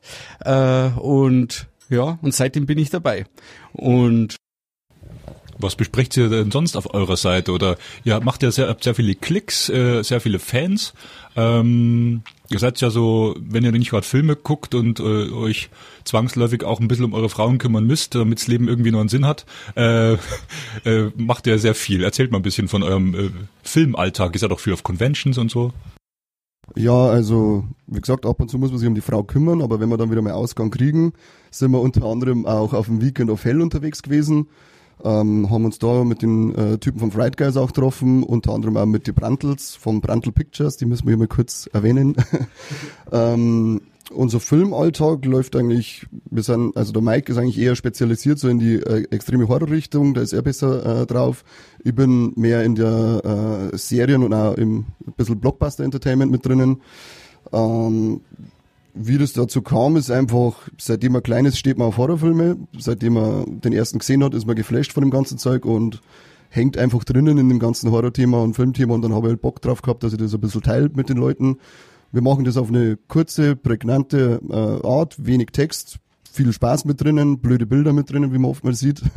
Und den einen oder anderen gefällt's anscheinend und deswegen machen wir einfach weiter und hoffen, dass es weiterhin so gut läuft, wie es jetzt gerade äh, läuft. Äh, was mir persönlich auch noch wichtig ist auf der Seite, das ist ähm, Leuten, die wo sie im Genre nicht so gut auskennen oder öfters dann auch mehr zu geschnittenen Filmen greifen, weil sie es nicht besser wissen, die aufzuklären. Weil es gibt eben Mittel und Wege, sie die äh, Sachen auch zu besorgen und ähm, ja, wir wollen eigentlich einfach ein wenig aufklären oder die, die ganzen Neuigkeiten, die sie äh, im eben im Horrorgenre oder eben im Block, bei den Blockbustern äh, ergeben, äh, die Leute am Laufenden zu halten. Äh, wir posten oft äh, ältere Trailer, so aus den 70ern und 80ern, um auch dem jüngeren Publikum äh, die älteren Filme nahe zu bringen. Filme, die wo mich damals geprägt haben, wie ich Horrorfilme begonnen habe zum Anschauen. Und ja, eben nicht nur immer das Neueste ab 2000, dass das interessant ist, sondern auch einmal zu den alten Klassikern greifen oder nicht nur immer zu den Remakes, sondern auch mal zu den Originalen. Also jetzt nicht, um äh, ein offensichtliches Beispiel zu nehmen, dass jemand sagt, ich habe den ersten Halloween noch nie gesehen, den kennen wir natürlich alle, aber jetzt gerade so Sachen wie das Suspiria Remake, äh, da wird es sicherlich auch eine Handvoll Leute geben, die sagen, Dario Argento, wer ist denn das? Ja, und da gibt's natürlich schon mal ganze Bücher drüber zu erzählen. Also das ist quasi auch euer, äh, euer Pflichtbewusstsein, nie zu vergessen, wer ist eigentlich Dario Argento zum Beispiel und, genau, und so weiter. richtig. Was waren eure bewegendsten ähm, Treffs mit Regisseuren? Ich glaube, neben Dario Argento, wen habt ihr live gesehen, wo du gesagt hast, jetzt habe ich gerade Pipi in der Hose? Äh, Ja, das war definitiv John Carpenter bei mir. Also äh, ich liebe John Carpenter seit meiner frühesten Kindheit und äh, da haben wir jetzt 2015 einen großen Traum erfüllt. Da war eben John Carpenter im äh, Weekend of Hell in äh, Oberhausen und äh, war da eben da für Autogramme, Fotoshoots und eben ähm, äh, ganz speziell das Live-Konzert äh, mit ihm und seiner Band. Und das war wirklich ein unglaubliches Erlebnis. Das war wirklich Gänsehaut von vorne bis hinten. Also ich, ich, ich höre privat sehr viel Soundtracks äh, im Auto oder zu Hause eben auch. Und äh, die, die Songs dann live zu hören, die mich äh, seit meiner Kindheit eben prägen, war schon ein riesiges Erlebnis. Und eben im Frühjahr waren wir eben auch im äh, Weekend of Horrors in Dortmund. Da haben eben auch, wie du schon gesagt hast, die Möglichkeit gehabt, einen Dario Argento zu treffen äh, und eben einen Bruce Campbell, den ich auch vergöttert seit meiner Kindheit. Der, ich bin eben auch durch Bruce Campbell immer in die Horrorschiene reingerutscht. Das erste Mal im Landauer Kino äh, das Poster vor Armee der Finsternis gesehen und von da weg war ich geflasht. Also die Aushangfotos dazu, ja, es gab mal, mal sowas wie Aushangfotos äh, zu Filmen. Ähm, die ganzen Szenen mit äh, Skeletthand im Mund und äh, rechte Hand als Kettensäge, das war für mich Wahnsinn. Und von da weg äh, eben einmal die Movistar gekauft und äh, der Mittelteil, der berühmte mit dem mit dem Shop. Äh, und ja, das war für mich so eben der Einstieg. Und seitdem bin ich dabei. Ähm, bei mir war es jetzt ähm, sogar tatsächlich in diesem Hardline das Treffen mit dem Triple Threat Trio von äh, Turbo Kid und Sum of 84.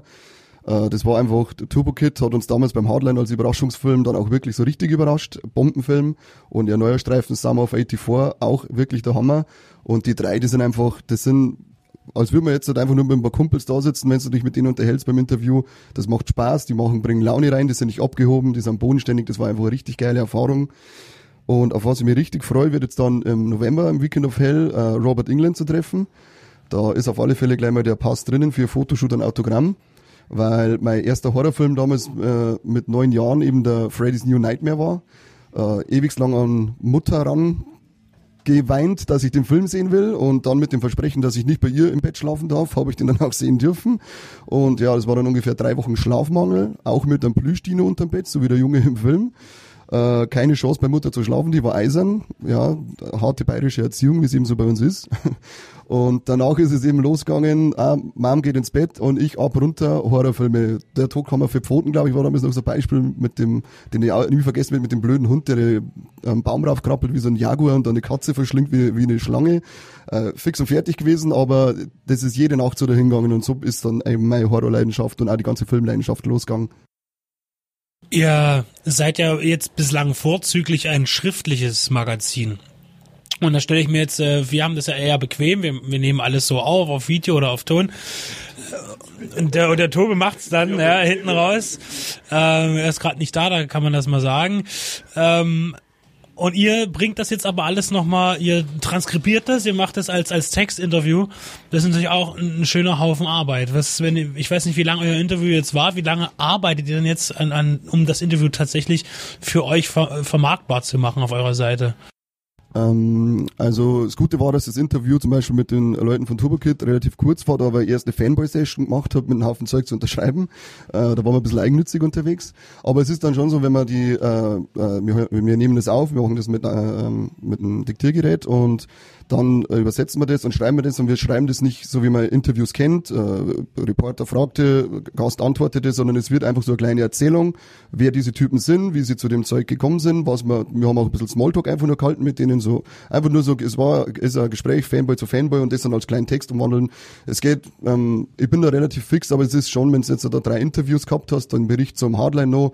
Ich denke, dass wir da wahrscheinlich noch drei, vier Tage dran sitzen, dass wir das alles umwandeln, aufschreiben und dann werden wir das so Tag für Tag ein Interview posten, einen kleinen Bericht zum Hardline posten und dann eben auch noch zu den Filmen, die wir gesehen haben, versuchen, ein paar äh, kleine Kritiken zu äh, schreiben. Ist aber auch hurtig, muss ich sagen, ja. Ähm, äh, ihr hattet, äh, wir haben uns ja immer mal unterhalten, ihr hattet auch mal gesagt, äh, dass ihr euch eventuell auch ausdehnen wollt, was eure Präsentation angeht. Also nicht nur noch schriftlich, sondern auch was anderes ausprobieren wollt. Möchtet ihr vielleicht dazu was sagen für die Zukunft, was ihr da... Äh, nee, weil sonst kommen wir in Zugzwang. Ah, okay. Das ist natürlich Quatsch, aber das ist eine Lüge, was ich erzählt habe. äh, ich wollte, ich wollte euch nur ärgern. So. Nee, nee, also es ist schon so, wir haben vor, eine Website aufzubauen. Da haben wir jetzt auch schon von ehemaligen Kollegen von mir äh, Unterstützung zugesagt bekommen, dass uns da hilft, weil wir da nicht so tief in der Technik sind. Und äh, da wäre, wenn die Webseite steht, wäre dann der nächste Schritt, einmal Video-Reviews zu machen. Wir werden uns jetzt auch an der Summer of 84 äh, VHS Edition an einem Unboxing äh, äh, probieren. Keine Ahnung, ob das online gehen wird, ob wir das richtig hinkriegen. Aber das wären so die nächsten Schritte, Website und Video-Reviews. Dann, ähm, wenn ihr noch was zu unserem Publikum, zu eurem Publikum sagen möchtet, ist euch das jetzt frei. Ansonsten freuen wir uns jetzt gleich auf einen tollen Gastbeitrag von euch, denn ihr habt Bio La Rosa gesehen am Hardline und gebt uns dazu eine hochdeutsche Review. Oder gibt's noch was, was ihr loswerden wollt? Na, also eigentlich nur ein fettes Danke, dass wir mit euch das machen dürfen. Uh, Deep Red Radio rockt und ist geil und ist die beste Unterhaltung, die man sich im Auto anhören kann, wenn man lange fährt. Ansonsten Dankeschön. freuen wir uns so ziemlich über jeden, der uns auf unserer Seite, auf unserer Seite auf Facebook, Instagram oder Twitter besucht und hoffen auf viele tolle Beiträge. Und bei den tollen Filmen kann es ja auch ewig so weitergehen. Die Filme werden ja immer besser. Muss man so sagen, was man hier im Hardline sieht. Also Kino und auch gerade was auf Home Media rauskommt, entgegen dem ganzen Streaming, es wird ja immer mehr Liebe reingesteckt. Äh, du hast jetzt ganz gut die äh, Brücke geschlagen zum nochmal zum Hardline. Da möchte ich jetzt ganz explizit nochmal am Flo danken für die ganze Organisation und dass er uns eben einmal die Möglichkeit gibt, dabei zu sein. Und äh, ja, dass er immer offenes Ohr hat, dass man immer zu ihm kommen kann. Und an dieser Stelle, Flo, super, weiter so. Äh, es macht es immer besser und danke für alles. Ich muss es jetzt noch ganz kurz mit anreißen, weil du das sagtest, die Filme werden immer besser. Da gebe ich dir bedingt recht, was, wo ich den, das muss ich jetzt einfach mal so in den Raum werfen, weil das gerade so passt. Dass ich auch sehe, dass die, ähm, es gibt da eine, eine Waagschale, die sich da verändert. Und zwar ist es so, dass die kleinen Filme besser werden und die größeren immer schlechter, meiner Meinung nach. Das heißt, alles, was Blockbuster äh, ist und so alles über 150, 200 Millionen Dollar Produktionsvolumen ist, dass die nicht alle schlecht sind, aber oftmals äh, schlechter werden, gerade auch was die Qualität, die optische angeht, auch die inhaltliche Qualität. Wenn man sich überlegt, die Blockbuster in den, äh, in, in den 80ern, 70ern, da kamen im Jahr zwei, drei große Filme, jetzt kommen pro Monat drei Filme raus und äh, immer mehr, immer weniger Zeit, immer, immer mehr Druck, mehr veröffentlichen. Und ähm, die ganzen 80er Jahre Dinger sind äh, durchweg, also in irgendeiner Form irgendwie interessant, sei es dann eben inhaltlich oder eben optisch. Und ich finde, die Blockbuster werden tatsächlich schlechter, aber eben die kleinen Filme, die werden besser. Das heißt, auch die Dramen, Three Billboards Outside Ebbing, Missouri, so ein Film, so eine Art Film, äh, die kenne ich aus den 80ern nicht, 70ern nicht, sowas gab's nicht. Und genauso wie äh, The Killing of a Sacred Deer, so ein Horrorfilm zum Beispiel, ein kleiner Film, die werden tatsächlich immer besser, finde ich, und die die größeren eigentlich schlechter im Moment. So, das ist meine Einschätzung. Nur um nochmal äh, um auf deinen äh, zu in den Raum geworfenen Medizinball äh, zurückzuwerfen. Und bezogen auf die kleinen Filme wollen wir den Mike und den Daniel natürlich abschließend noch fragen, äh, was sind eure Highlights beim Hardline Festival, wenn der Flo sich auch gerade auch auf die kleineren Filme konzentriert? Da waren jetzt einige Perlen dabei. Schießt mal los. Äh, persönlich fand ich äh, gestern den Pimpt äh, Weltklasse, ähm, äh, optisch äh, wie auch ähm, von der Story her. Er war total überraschend. Ich habe mir vorher im Vorfeld nicht äh, mit dem Film befasst. Und das ist mir auch zugute gekommen, weil ich war richtig überfahren von dem Film. Und ja, der war super. Und äh, eben der Bayo La Rossa, äh, über den wollen wir gleich reden, äh, der hat mich auch sehr begeistert, weil da sieht man, wie man mit wirklich null Budget und äh, viel Herzblut einen super äh, klaustrophobischen und beklemmenden äh, Film zaubern kann. Und mit diesen Worten danken wir euch und freuen uns gleich auf eure Besprechung zu Bayola Rosa. Danke, Jungs. Gerne. Thought. Don't want to see it. Coming on in 20 minutes. Can't wait around to see it.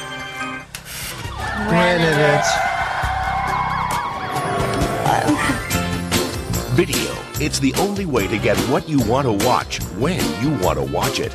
Action, adventure, horror, comedy, drama, suspense, romance. Great entertainment. Always a great value. Ah, Video, it's what you wanna watch. Ich fange gleich mal mit so einem Lieblingslabel von mir an, Arrow Video aus England. Es sind ja immer recht bekannt dafür, gute Sachen auch günstig rauszubringen auf Amaray, Blu-ray. Und ich habe jetzt einen Film gesehen, der kam ja immer Geheimtipps raus. Ähm, der war mir noch nie so auf dem Schirm und mal wieder so ein richtiger Film, den du abends reinlegst, äh, sogar mit der Frau angeguckt, die nicht so die Action-Guckerin ist und die gesagt hat, boah, der war echt spannend und bis zum Schluss. Und zwar handelt es sich um Cone and Tate äh, von Regisseur Eric Red. Eric Red hat nicht so viel gemacht. Äh, es gibt einen Film, der heißt Body Parts, der dürfte noch einigen Genrefans ein Begriff sein, Anfang der 90er. Ja, Benedikt 91. hat das Mikro. Hm? Mhm. Also ich habe den auf VHS noch von, ich glaube, was Universal äh, CIC ähm, ab 18, ich glaube, geschnitten. Ich bin mir nicht sicher. Aber der Film, den habe ich mehrfach gesehen und jetzt, wo wir wieder dabei sind, möchte ich ihn auch unbedingt wiedersehen, weil ich erinnere mich, dass der unheimlich atmosphärisch war, spannend und auch schön brutal. Also schöne Effekte, nur ganz kurz. Ein Mann verliert seinen Arm, bekommt den von einem Serienmörder angenäht, so als Prothese.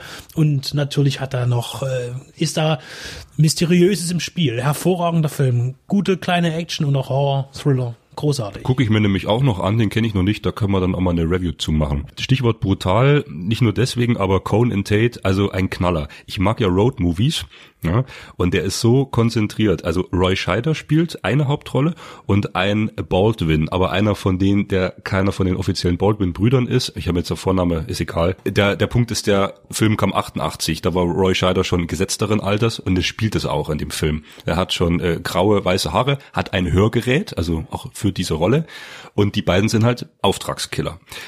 Der Film geht ultra hart los. Also es wird erstmal eine Familie abgeschlachtet in, in einem Haus. Diese Killer kommen da rein und mähen erstmal die Frau mit der Schrotflinte quer über den Boden. Irgend so ein Aufpasserkopf vom Zeugenschutz ist dort und bewacht die, wird erstmal mit der Schrotflinte komplett durchs Fenster rausgepustet. So, und dass man gleich von Anfang an merkt, Cone und Tate, das sind zwei richtige, ja, Arschlochkiller, sage ich jetzt mal. Adam Baldwin heißt übrigens der nicht offizielle Baldwin. Dann geht's, äh, kommt ein Kind vor. Bei Kindern bin ich mal sehr vorsichtig. Kinder so in der Nebenrolle und mh, äh, muss das sein. Aber hier ist es wirklich so. Die haben, ich weiß nicht, wie die die Szenen gedreht haben. Also das Kind wird dann entführt. Ja, das soll ja eigentlich beschützt werden, aber die Auftragskiller haben den Job, das Kind zum Obergangster zu bringen, damit das dort als Geisel in Verwahrung und dann Erpressung Lösegeld. Und die sind so fies, diese beiden Killer, auch in Gegenwart des Kindes. Also was da an Wörtern gesprochen wird, was da an Situationen entsteht. Und das Kind sitzt dann hinten mit dem Auto dabei. Also du bist ja erstmal baff. Ne? Also äh, Blut und Action und Gewalt ist das eine, aber hier so diese Unmittelbarkeit, das haben die natürlich geschickt gedreht. Das war bestimmt auch mit Kinder- und Jugendschutz. Naja, und dann fahren die eigentlich nur. Die fahren nur und sitzen nur im Auto. Und dann ist das so konzentriert und der Film äh, geht dann darum, dass das Kind ganz leicht versucht, die beiden Killer auszuspielen. Und es gelingt ihm auch so ein bisschen. Und dann gibt's diesen Clinch zwischen Cohen und Tate und ein echt brutales, knackiges Finale. Mehr will ich dazu gar nicht sagen. Wer auf düstere, gute Unterhaltung steht, unbedingt Cohen und Tate gucken. Max, du könntest vielleicht nochmal ganz schnell gucken, wie der Film im Deutschen heißt. Der hat so einen Hitman-Titel. Hierzulande ist er noch einen anderen Titel bekannt. Arrow Blu-ray sehr vorbildlich. Gibt's zwei Deleted Scenes, leider nur vom äh, Tape, vom Privatbesitz von Eric Red. Der hebt immer die Deleted Scenes auf. Der Film ist in England ab 15. Also der ist schon knackig und hart, aber er geht noch irgendwie. Und diese Extended Scenes, gerade vom Anfang, wo die Familie erschossen wird und das Finale in der ungekürzten Fassung, was in dieser schlechteren Qualität drauf ist, das ist so blutig und so gewalttätig. Also das geht schon so in Horrorbereich. Ja, interessantes Feature für die Fans. Hm? Ist die Fassung, von der sprichst, also ist quasi ähnlich wie dieser Frankenstein-Cut zu Rabbit Dogs. Nee, also es ist da die Kinofassung drauf, die ist ab 15, die war R-rated in USA und diese zwei Deleted Scenes gibt's all extra anzuwählen. Ach so, ich dachte, die hätten das gleich so zusammengeschnitten und das dann so Nee, gemacht. ähm, das ähm, haben sie bewusst nicht gemacht, aber da wäre es cool gewesen, hätte man die Szenen vom 35 Millimeter negativ noch restaurieren können, da hätte man so einen inoffiziellen Nach-Directors Cut. Hat hier nicht geklappt, aber als Einzelanwählen macht's auch schon Freude. Der heißt im Deutschen jetzt Hitman in der Gewalt der Entführer. Hierzulande 89 rausgekommen. Also kleines Schmuckstück, fiese, feine Perle empfehle ich jedem. So viel dazu.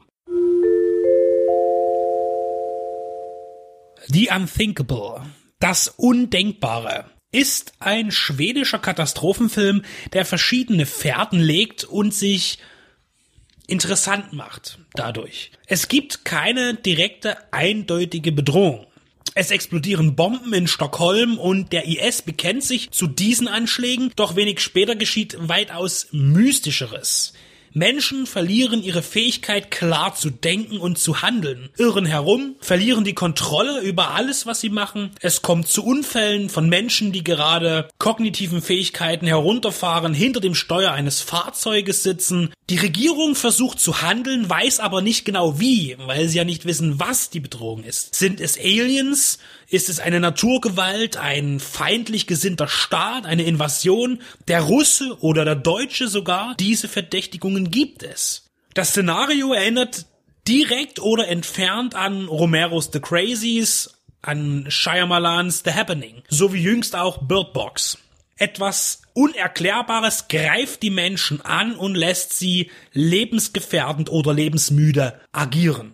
Erzählt wird diese Katastrophe aus drei verschiedenen Sichtweisen. Allen voran ist Alex der führende Protagonist, ein junger Musiker, der in seine Vergangenheit reist, in eine ländliche Heimat, aus der er einst vor seinem Vater floh, nachdem die Mutter abgehauen ist. Der Film legt viel Wert auf die Gefühle seiner Figuren. So nimmt er sich dann in der ersten halben Stunde auch viel Zeit, die tragische Vorgeschichte zu erzählen. Die erste Schnittfassung war da sogar länger und hat dem Ganzen die doppelte Zeit eingeräumt. Das musste dann aber für den endgültigen Cut weichen. Erst ab der Hälfte legt dann die Unthinkable richtig los. Der Film wird hektischer und der Actiongehalt steigt. Die Stunts werden immer spektakulärer und sind eine gesunde Mischung aus realen Effekten und CGI. Teilweise perfekt kombiniert, wo man sich dann auch fragt, wo ist denn jetzt der Übergang gewesen vom echten zum programmierten? Man traut sich Großraum-Action zu und die Crashs von Autos, LKWs, Hubschraubern und Flugzeugen sind wirklich mit viel Geschick inszeniert, genauso wie die Guerilla-Action mit Shootouts und Häuserkampf.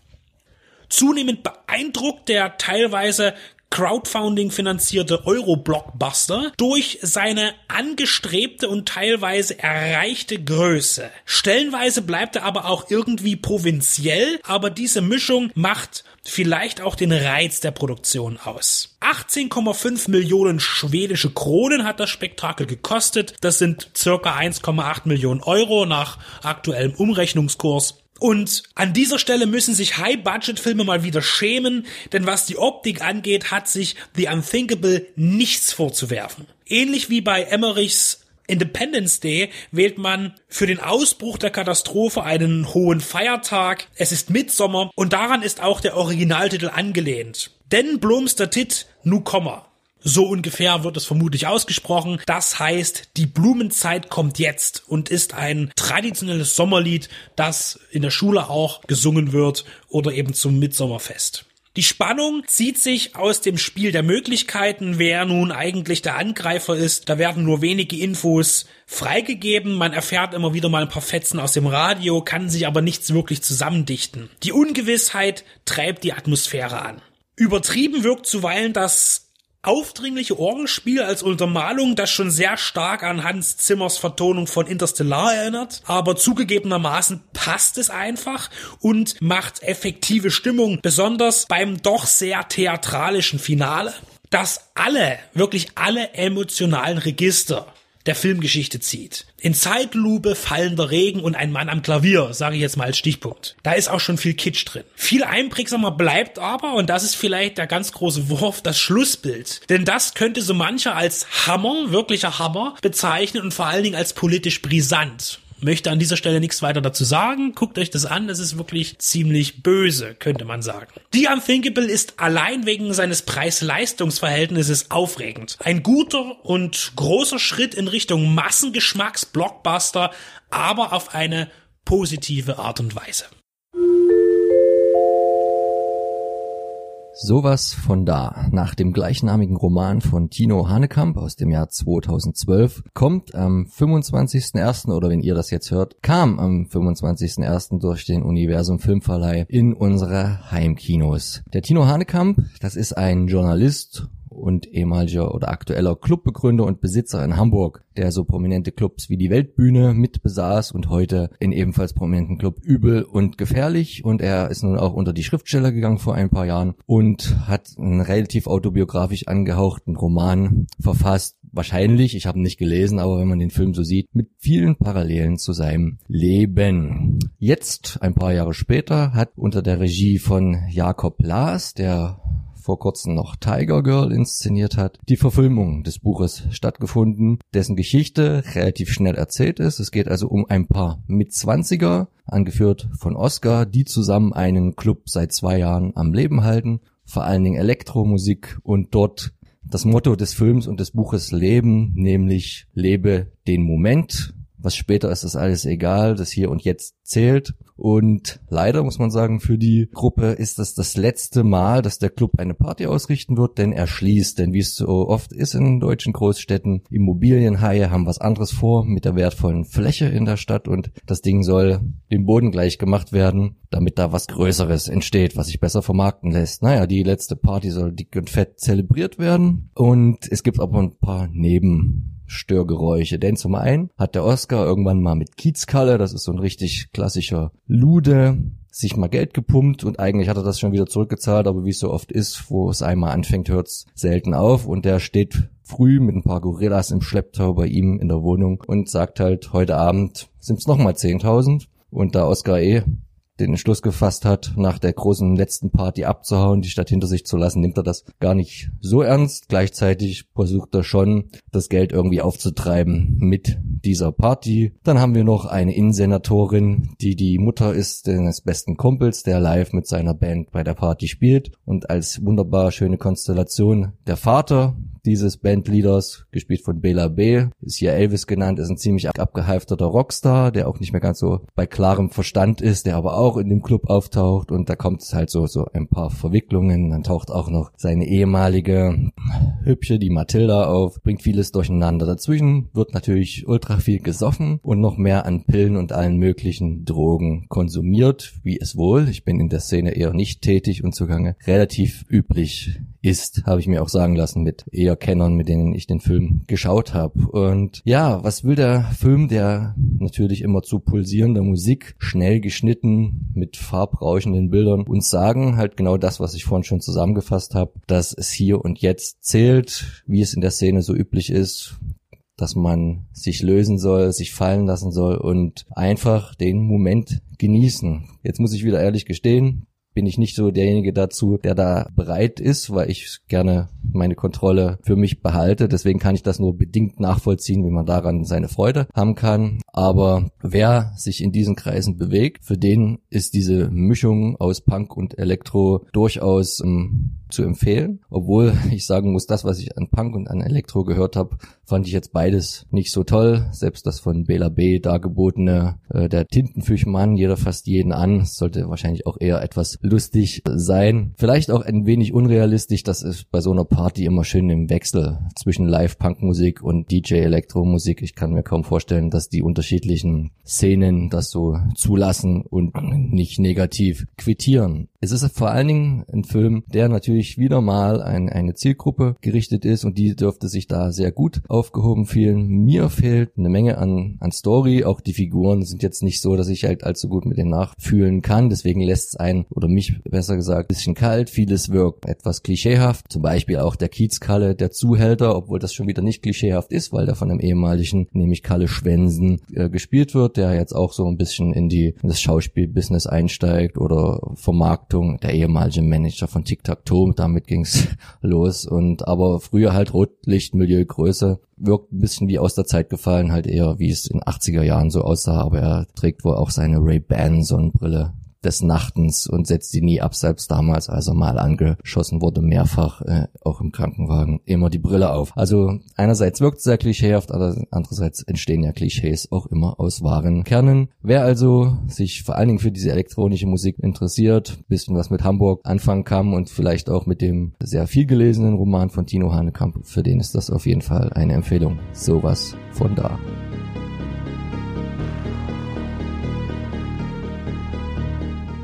Hallo, hier ist der Benedikt von Deep Red Radio. Ihr hört gerade unseren Filmpodcast für die Liebhaber und Liebhaberinnen des Genre- und Independent-Kinos. Ja, uns gibt es seit nunmehr 2012 in verschiedener Besetzung, aber immer beständig und bieten euch ein umfangreiches Audioprogramm zu Spielfilmen, zu Serien. Wir haben auch Interviews für euch im Angebot, Specials, mal länger, mal kürzer ein buntes Programm. Was kommt aktuell auf Blu-ray und DVD raus? Nicht alles kommt in unser Portfolio, aber das für uns Wichtigste und Interessanteste. Schlechte Sachen, gute Sachen, was lohnt sich, was nicht und was kommt im Kino. Auch das haben wir im Auge, auch wenn wir nicht immer ganz aktuell sind und alles abgrasen. Wir kommen zu Wort zu den Sachen, die uns interessieren und hoffentlich auch euch. Besonders auch Randerscheinungen sind uns wichtig, Low-Budget-Filme und darunter. Filmkritik und Analyse sollen nicht Langeweile bedeuten, sondern auch ein bisschen Spaß machen. Und wir bemühen uns, stetig Information und Unterhaltung zusammenzubringen. Ob wir es nun alleine tun, in Einzelbesprechungen oder aber gemeinsam in unseren Shows. Wir berichten auch gerne vom großen Rummel auf den Filmfestivals. Sehen konnte man und wird man uns auf dem Cinestrange Cineways Filmfestivals, auf dem Fantasy Filmfest der Journale oder dem Hardline Kino Extrem. Vor unseren Mikrofonen unterhielten wir uns mit John Landis, John Glenn, Sam Furstenberg oder auch John Huff. Des Weiteren auch Darstellern wie Charles Rettinghaus, Toby Jones, Dieter Laser oder Klaus-Theo Gärtner. Beziehungsweise auch Menschen, die hinter dem Ganzen stehen, Label- und Programmchefs. Wir möchten auch in der Zukunft mehr mit Gastautoren kooperieren oder mit kollegialen Blogs gemeinsame Sache machen. Dazu könnt ihr euch gerne bei uns melden, wenn ihr mitmachen wollt oder selber einen Podcast habt oder einen Blog und Interesse an einer Interaktion habt. Es geht uns allen um die Liebe zum Kino und zum Film und nicht um die Konkurrenz. Unser Team besteht aus Benedikt Wilken, Stefan Jung, Tobias Kloppisch und Maximilian Scholz. Wir sind kostenlos, aber nicht umsonst. Aber gerne freuen wir uns auch jederzeit um Unterstützung, sei es im Internet durch Klicks und Likes, durch das Weiterverbreiten, durch Teilen, durch die Mundpropaganda und wem das Ganze auch noch vielleicht den ein oder anderen kleinen Euro wert sein sollte, darf das gerne per PayPal bei uns auf der Seite spenden. Denn wir sind nicht werbefinanziert, sondern wir finanzieren uns selbst. Das heißt, alles kommt aus unseren eigenen Taschen, aus unseren Erwerbstätigkeiten und das tun wir auch gerne. Nur jede Unterstützung wird begrüßt. Über 140 Stunden bekommt ihr mittlerweile bei uns und das sind knapp 1000 Filmbesprechungen, Serienbesprechungen oder Interviews, Features und Berichte. Das ist eine ganze Menge und das wird auch noch mehr. Also kommt auf unsere Seite, kommt zu iTunes und wo ihr uns auch immer findet, unterstützt uns, hört uns, liebt uns. Ich möchte ein bisschen über Dress to Kill von Brian De Palma sprechen. Wir haben diesen Film von Filmkonfekt freundlicherweise als Rezensionsexemplar zur Verfügung gestellt bekommen, auf Original Blu-ray, dafür danken wir recht herzlich. Der Booklet-Text in dem Mediabook stand uns nicht zur Verfügung, aber ich habe äh, etwas in der Hinterhand, nämlich äh, das Buch von Markus Stiegelecker, Grenzüberschreitungen, zu dem ich demnächst auch noch eine Rezension einsprechen möchte. Und da ist der Booklet-Text enthalten, und zwar Dress to Kill als äh, Global Giallo. Ich möchte es nur anreißen, weil das jetzt ja lesenswerter Text ist, möchte jetzt aber über den Film sprechen. Dress to Kill war schon immer einer von meinen Lieblings-De Palma-Filmen. Ihr wisst ja, De Palma, die Schwestern des Bösen, dann kam Scarface 83 und dann wurde er etwas kommerzieller und erfolgreicher mit Untouchables, die Unbestechlichen 87, mit Kevin Costner Sean Connery und dann kam Mission Impossible 96, zu dem wir eine ganze Franchise-Special-Einsprache gemacht haben. De Palma ist ein äh, Kinozauberer und ein Voyeur. Bei ihm ist immer ganz wichtig, dass die Kamera aus der subjektiven Perspektive einzelne Stellen in, in Superzeitlupe oder aus extremen Perspektiven aufnimmt. Also er ist sehr verliebt in die Ästhetik des Kinos. Er gilt ja auch als Hitchcock-Bewunderer, so im Darstellen des Suspense, in diesem Nachzeichnen. Und natürlich ist Dress to Kill äh, direkt von Psycho beeinflusst. Ja. In Dress to Kill geht es um einen schizophrenen Psychiater, der sich in Frauenkleidung mit langer Perücke an jungen Damen zu schaffen macht. Was diesen Film so einzigartig macht, ist die Stimmung. Und wir haben eine Protagonistin, gespielt von Angie Dickinson, die ähnlich wie in Psycho, also jetzt hier Achtung Spoiler, wer den Film noch nicht kennt, sollte wegklicken, nach 35 Minuten ermordet wird und das Schöne an Dress to Kill fand ich immer, dass diese ersten 30 Minuten fast ohne Dialog vonstatten gehen. Es sind nur Kamerafahrten. Wir begleiten sie in ein Museum, in eine Ausstellung. Dann gibt's eine sehr interessante Verfolgungssequenz, wo sie jemanden ein bisschen so nachspürt und der verfolgt sie dann wieder.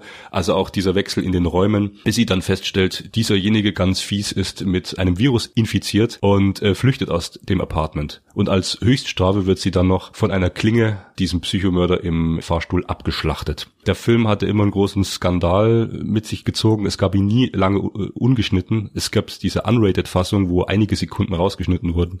Äh, sehr viel Gewalt an manchen Stellen, nackte Brüste, sehr explizit sexuell aufgeladen in der Öffnungsszene. Diesen Film gibt es jetzt ab 16 freigegeben ungekürzt. Ja, ich habe ihn früher schon von der US-DVD ungekürzt genossen und es ist äh, schön, dass der Film jetzt wieder im deutschsprachigen Markt zur Verfügung steht, in ungeschnittener Form. Und wer De Palma schätzt und mag und auch diese etwas unbekannteren Titel, der Dress to Kill vielleicht ist, der diese mag, unbedingt anschauen. Ich äh, war da sehr auch an meinen Bruder Kein erinnert. Ich habe den Film tatsächlich das erste Mal wahrgenommen, bevor ich ihn komplett gesehen habe. Und zwar bei einem Filmseminar, an dem ich teilnahm in München. Und da hatte der Seminarist, ja, äh, hatte diesen auserwählt, um eben Film zu erklären als Sprache. Das, weil du eben sagtest, die erste halbe Stunde gibt es auch diese Szene im Museum und die wurde eben dort ganz klar analysiert. Also das diente auch zum Zweck eben auch, äh, kann man wunderbar erklären, wie Film funktioniert in der Bildsprache. Was dich auch freuen wird, ein weiterer Film, um das zu erklären, war Robocop. Ja, also in der Nebenrolle tritt dann Nancy Allen auf, die kennt man dann ein Jahr später in äh, Blowout, da war sie ja mit John Travolta in dem De Palma Film zu sehen und äh, ja, die Hauptrolle spielt ja unser guter Michael Caine. Also der Film hat schon darstellerisch äh, sehr hohe Qualitäten. Wie gesagt, er ist sehr ruhig inszeniert, sehr lange, aber er hat dann einige Schocks parat. Und ich finde ihn ästhetisch ist es wirklich einer von den schönsten De Palmas. Wenn du jetzt den alten De Palma, ich habe nicht annähernd so viel Ahnung, äh, mit dem Jungen vergleichst, ich weiß nicht, kennst du den Passion von 2012? Nee. Kennst du nicht? Oder? Den habe ich nicht gesehen, aber ich mag Femme Fatale sehr gerne. Von 2002 mit Antonio Banderas und Rebecca Romin Stamos. Also dieser Film Femme Fatale ist auch eine Liebeserklärung an, an den Film Noir, an das Suspense. Und der funktioniert schon sehr ähnlich wie Dress to Kill, finde ich. Hm. Hat De Palma eine Entwicklung durchgemacht oder hat er immer die eine Handschrift behalten? Weil ich, ich, ich kann jetzt zum Beispiel auch nur die Untouchables sagen oder ja. Carrie. Also er hat, ja so er hat ganz eindeutig mehrere Entwicklungen durchgemacht. Und die erste Entwicklung sehe ich ganz stark in Dress to Kill.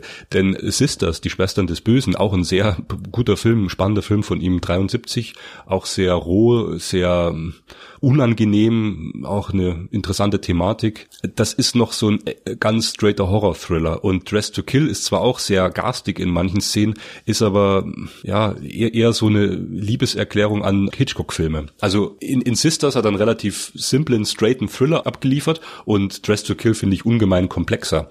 Und dann hat er in den 80ern auch immer wieder versucht, äh, kommerziell erfolgreich zu sein, was ihm ja mit Scarface gelungen ist und dann mit Untouchables, den ich äh, gestern gesehen habe. Der ist auch sehr toll gefilmt, aber ungleich einfacher. Also die, die Motivation ist relativ klar bei den Figuren. Der ist sehr publikumstauglich, auch wenn er in manchen Szenen sehr brutal ist, was ich auch überrascht war. Ja, und Mission Impossible ist ja auch ein sehr guter Film, aber das ist ja auch Mainstream-Kino. Also er war immer so ein Wandler zwischen den Welten. Mainstream und dann hat er irgendwann diesen Mission to Mars gemacht, der ja gnadenlos auch gefloppt ist. Und ich glaube, dann ging es langsam mit den Großaufträgen weg. Ne? Bevor ich das Mikro an sich alle Meldenden hier am Tisch weitergebe, wollte ich noch einen Einwurf machen. Ich fand das auch sehr spannend, dass er ja auch ab und zu für Bruce Springsteen mal ganz vom Kino weg ist und dort Videos inszeniert hat und da auch mein eins meiner Lieblingslieder Dancing in the Dark was ja eigentlich ja auch nur ein Videomitschnitt quasi von einem Konzert ist, wo er aber dann diese Tradition von Bruce Springsteen damit losgetreten hat, dass immer eine holde Weiblichkeit dort auf die Bühne geholt wird und mit ihm tanzen darf auf dieser, das habe ich auch schon live miterleben dürfen. Und das Spannende daran da ist, dass es damals, Anfang der 80er Jahre, 84, die junge Courtney Cox gewesen ist, die da, glaube ich, vor der Kamera einen ihrer ersten Schritte gemacht hat, die ja dann zu auch einer ganz ordentlichen schauspielerischen Karriere gereicht haben. Aber das hier nur unnützes Halbwissen am Rande. So, links, rechts, wer will zuerst, Tobi? Mir ist bloß gerade was aufgefallen, dass im Juli des Jahres 80 ist ja Just to Kill ins Kino gekommen und dass dann vier, fünf Monate später im Dezember Maniac von William Lustig ins Kino kam ist der ein Gegenentwurf zu Dress to Kill, weil es sind ja beide sexualisiert motivierte Killer, nur dass halt lustig nochmal eine Schippe draufpacken wollte, um Dress to Kill vom Podest zu stoßen als Skandalfilm. Äh, sehr wichtig, dass du es ansprichst. Ich, äh, Maniac funktioniert, glaube ich, auch ganz anders. Der ist viel schmutziger und viel viel düsterer. Dress to Kill ist natürlich auch düster in einzelnen Stellen, aber doch sehr ästhetisch und sehr schön. Und das macht ja den besonderen Reiz aus von Dress to Kill, äh, dass er gleichzeitig schön und berauschend ist, aber dann unglaublich unangenehm. Also um jetzt kurz die Kurve gleich zu schließen, es hatte mal jemand gesagt, es ist De Palmas ästhetisch anspruchsvollster Film bis dahin gewesen, trotz der inhaltlichen Abscheulichkeiten. So, und jetzt auf deinen Maniac-Vergleich. Jetzt möchte ich doch kurz den Text zitieren von Stiegelecker. Er entwirft mit Dress to Kill den Begriff Global Jallo. Er schlägt diesen vor und äh, vergleicht da auch William Lustigs Maniac im selben Jahr, da diese ja sehr vom italienischen Giallo beeinflusst sind. Und da geht's um die sexualisierte Gewalt, es geht um die Perücke, was du ja schon bei Psycho hast, bei Hitchcock, wenn man noch weiter zurückgeht, und zieht eigentlich ab Hitchcock oder noch früher über den italienischen Giallo diese Brücke zu Dress to Kill. Und er sagt, Dress to Kill ist der stärkste Vertreter dieses Global Cello. Wie jetzt auch immer Global Cello herleitet, dass das jetzt in, in einer amerikanischen Stadt spielt oder von einem amerikanischen Regisseur besser durchgeführt wurde, weil auch Lucio Fulci und Argento haben ja schon italienische Gialli in amerikanischen Großstädten spielen lassen. Aber ja, klar, das war im selben Jahr und die Motivation war gegeben.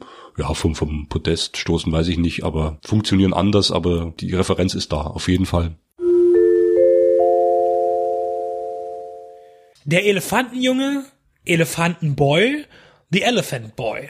Das ist ein Film nach dem Roman Tomai of the Elephants von Rudyard Kipling. Kipling ist Literaturnobelpreisträger und schrieb auch das Dschungelbuch. Es ist eine London-Filmproduktion von 1936. Vertrieben wurde der Film von United Artists. Der kleine Tomai wohnt in Indien und möchte gerne Jäger werden. Obwohl er ein Kind ist, darf er mit seinem Vater und dem großen weißen Sahib auf die Jagd in den Dschungel gehen und erhält die Chance, sich zu beweisen. Kalanak ist sein treuer Elefant. Die Freundschaft zwischen den beiden bestimmt die Handlung, die rasch eine tragische Wendung erfährt, als Tomais Vater bei einer Tigerattacke zu Tode kommt.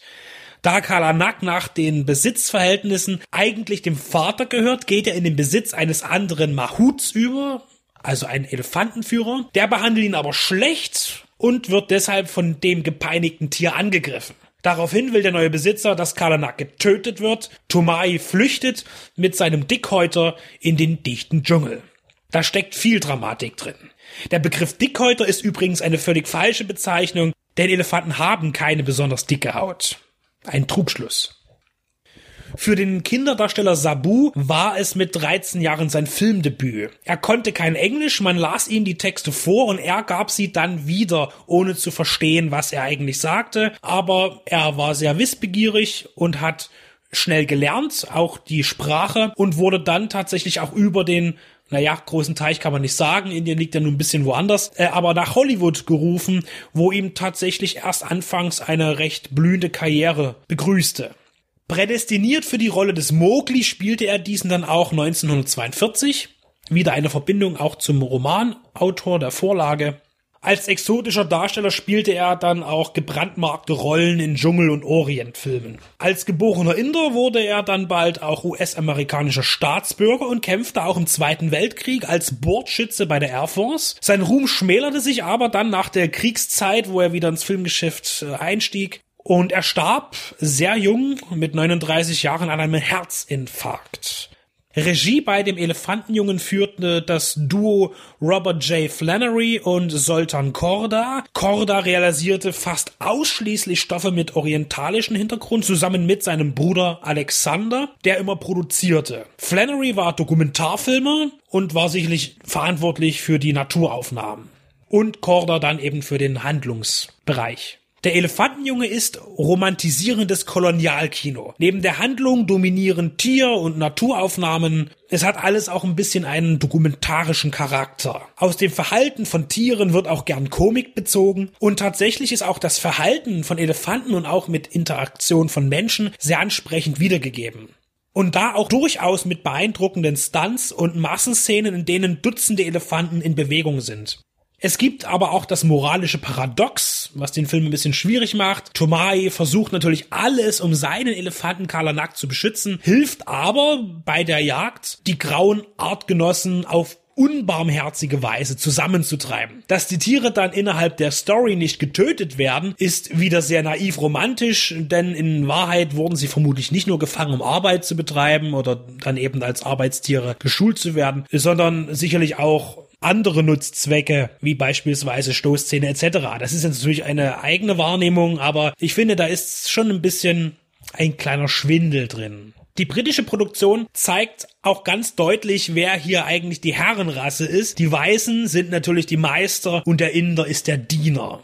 Zusammenfassend ist der Elefantenjunge ein reaktionärer, aber nicht schmähenswerter Abenteuer- und Familienfilm, auch wenn die indische Kulturkulisse in Form prachtvoller Architektur in anderen Werken besser zur Geltung kam. Beispielsweise zur gleichen Zeit in der Tonverfilmung von Der Tiger von Eshnapur und das indische Grabmal. Die Veröffentlichung von Studio Hamburg Enterprises auf DVD ist leider wenig zufriedenstellend. Höret die letzte Sendung.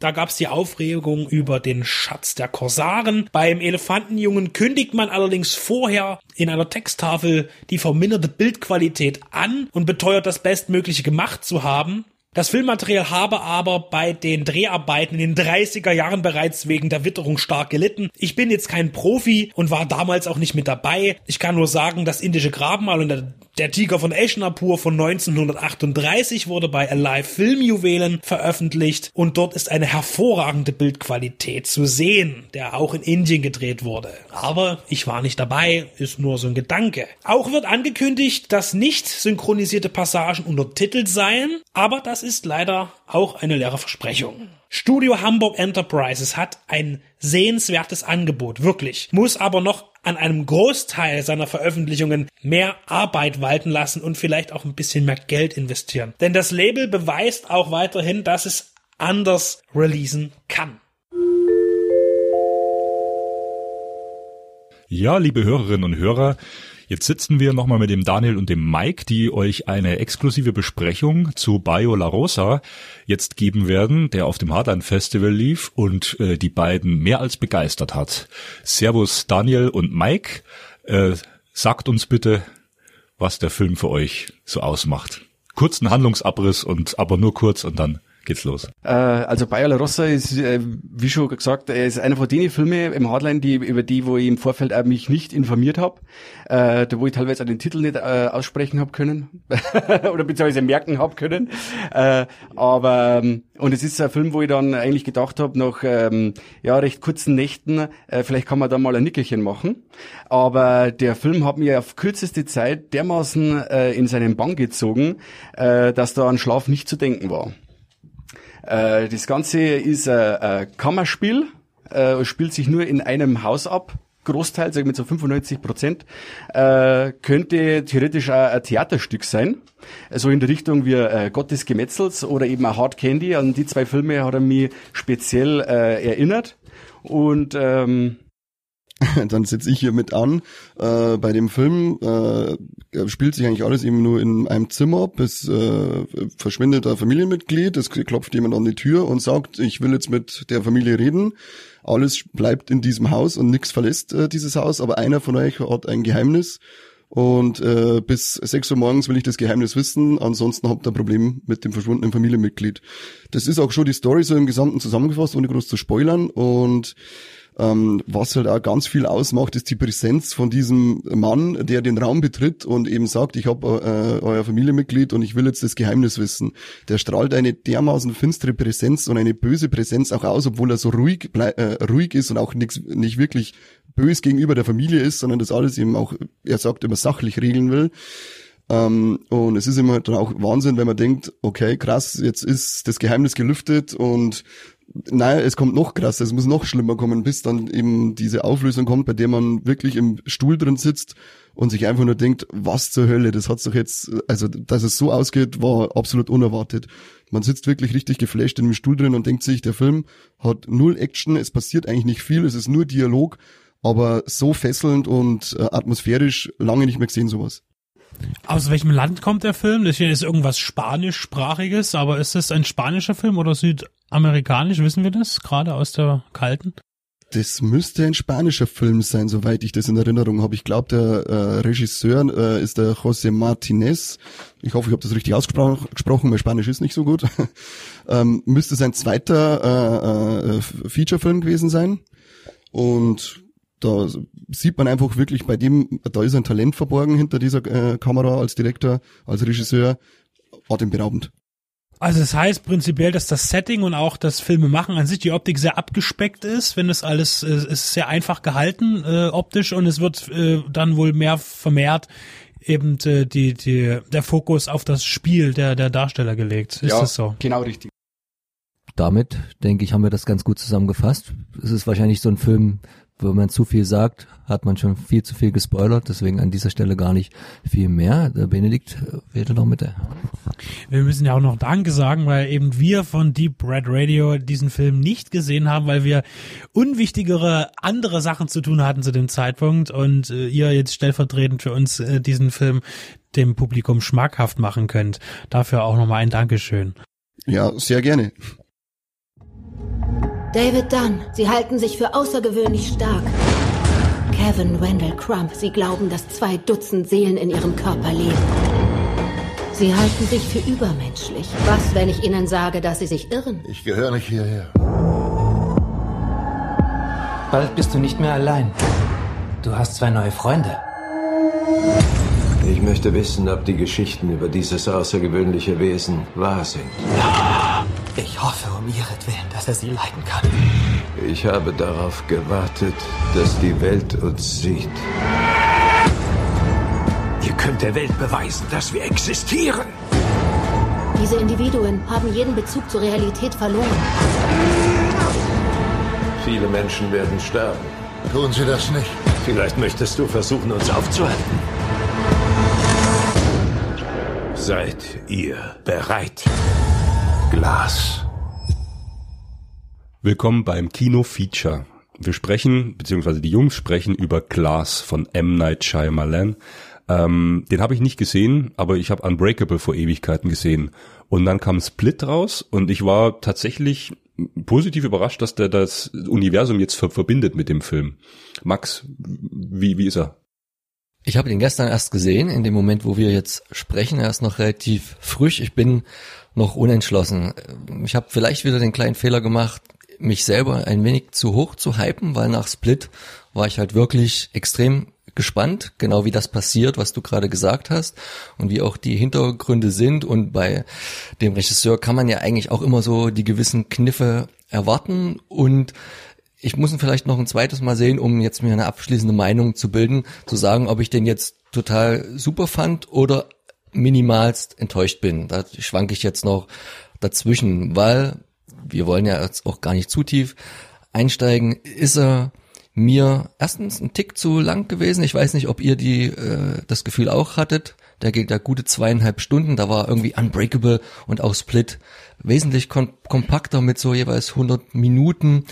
Ähm, der ist jetzt irgendwie sollte epischer wirken.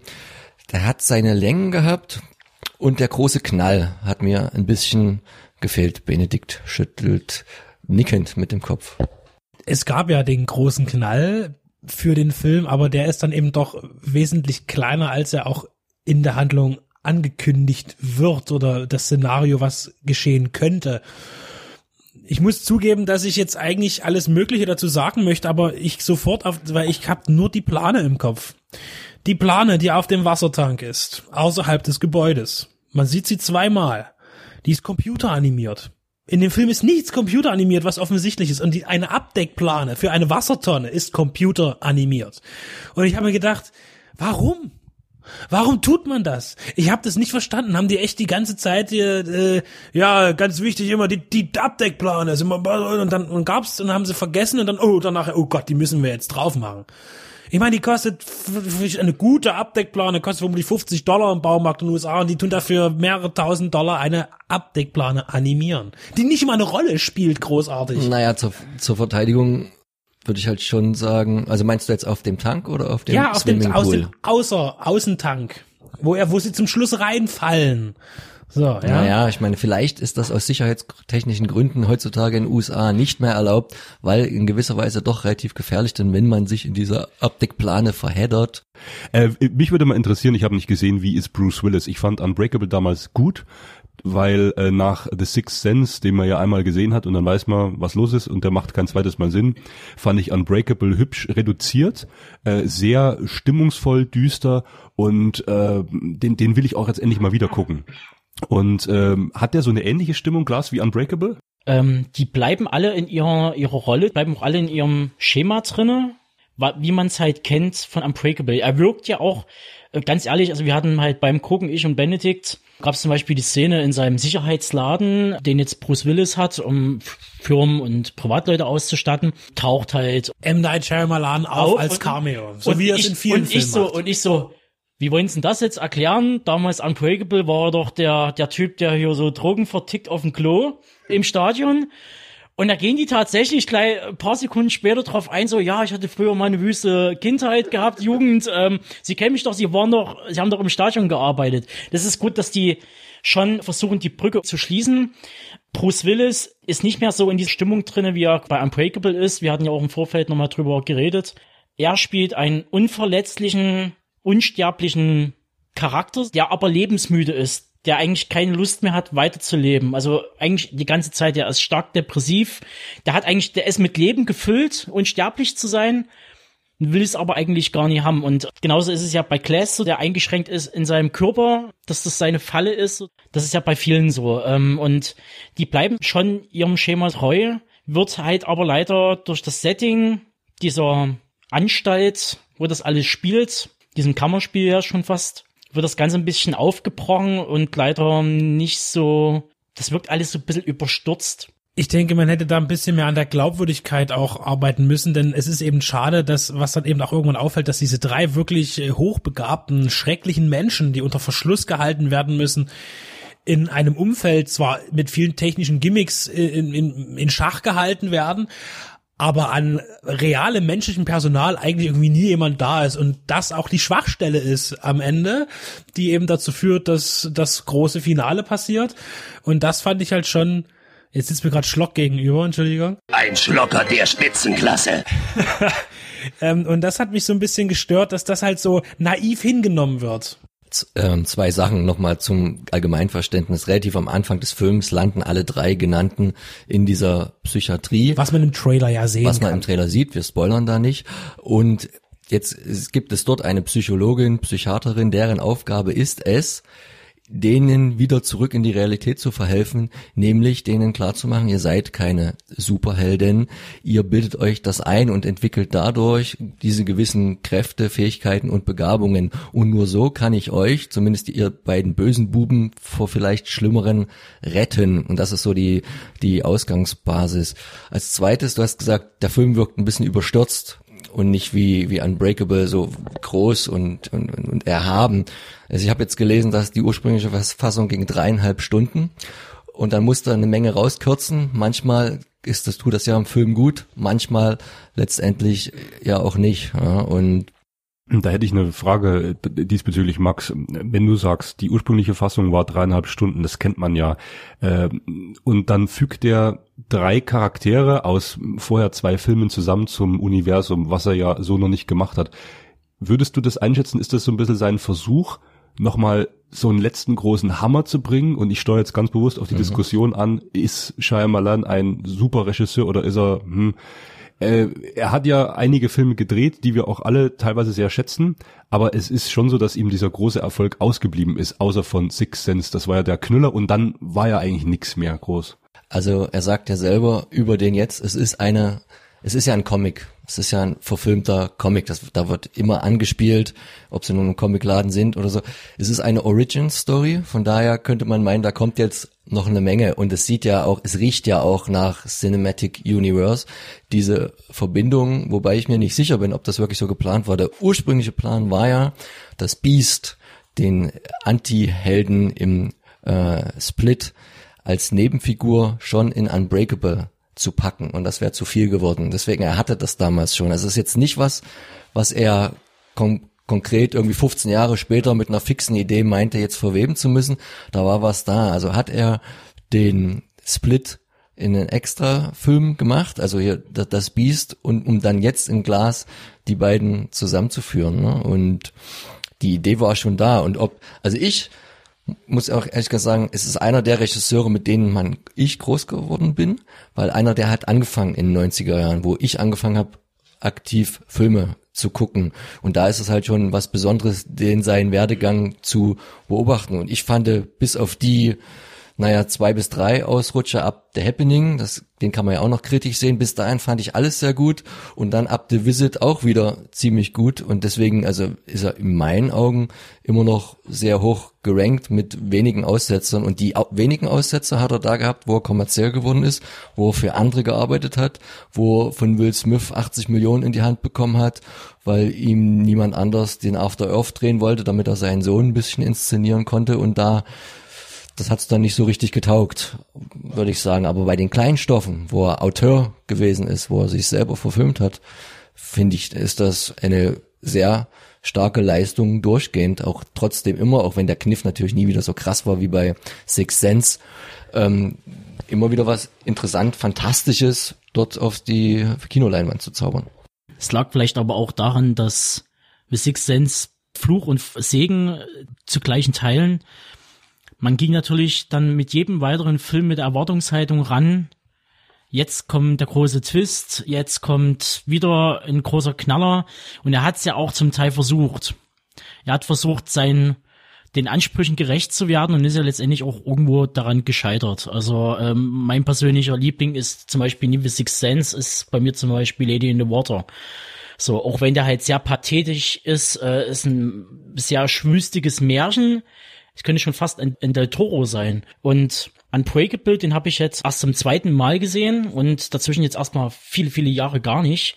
Und im Nachhinein steht er für sich und hätte auch eigentlich für sich bleiben können. Also das ist, das ist ein toller Film und der ist für mich so eine, eine richtige Antithesis zum äh, Superheldenfilm, gerade jetzt in den letzten zehn Jahren mit dem MCU. Da wirkt so ein Unbreakable geradezu erfrischend, wenn man den gerade guckt. Ich finde das schon interessant, weil ähm, äh, wie heißt jetzt nochmal der Darsteller? Mensch, bei mir hackt's gerade vom, vom vom Beast, vom, vom Split. Ähm, der spielt ja in den neueren X-Men-Filmen auch Xavier und als Unbreakable rauskam, war ja gerade X-Men groß. Ja, also dieser Gegenentwurf, das passt schon und ich finde es interessant, dass er also in beiden äh, äh Universen gut vertreten ist. McAvoy. Da gibt's ja so einige, ne? Auch, auch Samuel L. Jackson hat ja noch Comic-Erfahrung. Die Anya Taylor-Joy, die spielt auch mit, sogar in dem X-Men-Universum äh, eine Rolle. Und der Film erinnert natürlich auch dadurch, dass er eine Comic-Verfilmung äh, ist äh, und daraus ja auch keinen Hehl macht, auf einem Comic, den es an sich nicht gibt. Er hat da so ein paar andere, kann man auch nachlesen, genannt, wo, wo er seine Ideen hergenommen hat. Und natürlich erinnert er dann dadurch auch an andere Comic, Comic-Ware, an andere Comic-Konstellationen, die da sind. Und das ist auch so ein Punkt, der mich vielleicht ein wenig gestört hat, dass er da fast schon äh, konventionell wirkt äh, für einen Comic. Andererseits war es vielleicht sogar gewollt, weil das dann halt sein Beitrag zum Genre ist. Aber jetzt wollen wir Zahlen und Fakten hören. Vielleicht auch zu den Filmstudios, die den Film produziert haben, was ja sowas ganz Besonderes gewesen ist. Es ist so, dass ähm, M. Night Shyamalan in der Tat nie wirklich unerfolgreich war. Und selbst mit den Filmen, von denen man es vermutet oder vielleicht sich wünscht, denn beispielsweise habe ich mich nochmal auch mit den Blockbustern beschäftigt kurzzeitig und habe äh, The Last Airbender gesehen, wo man auch erkennt, dass er dieses Format Fantasy und, und, und, und Action nicht beherrscht, einfach auch erzählerisch nicht. Und der Film war natürlich auch ziemlich kostenintensiv ähm, und hat aber tatsächlich ist er kein Vollflop gewesen. Also auch After Earth, der 100 Millionen Dollar gekostet hat, um und bei.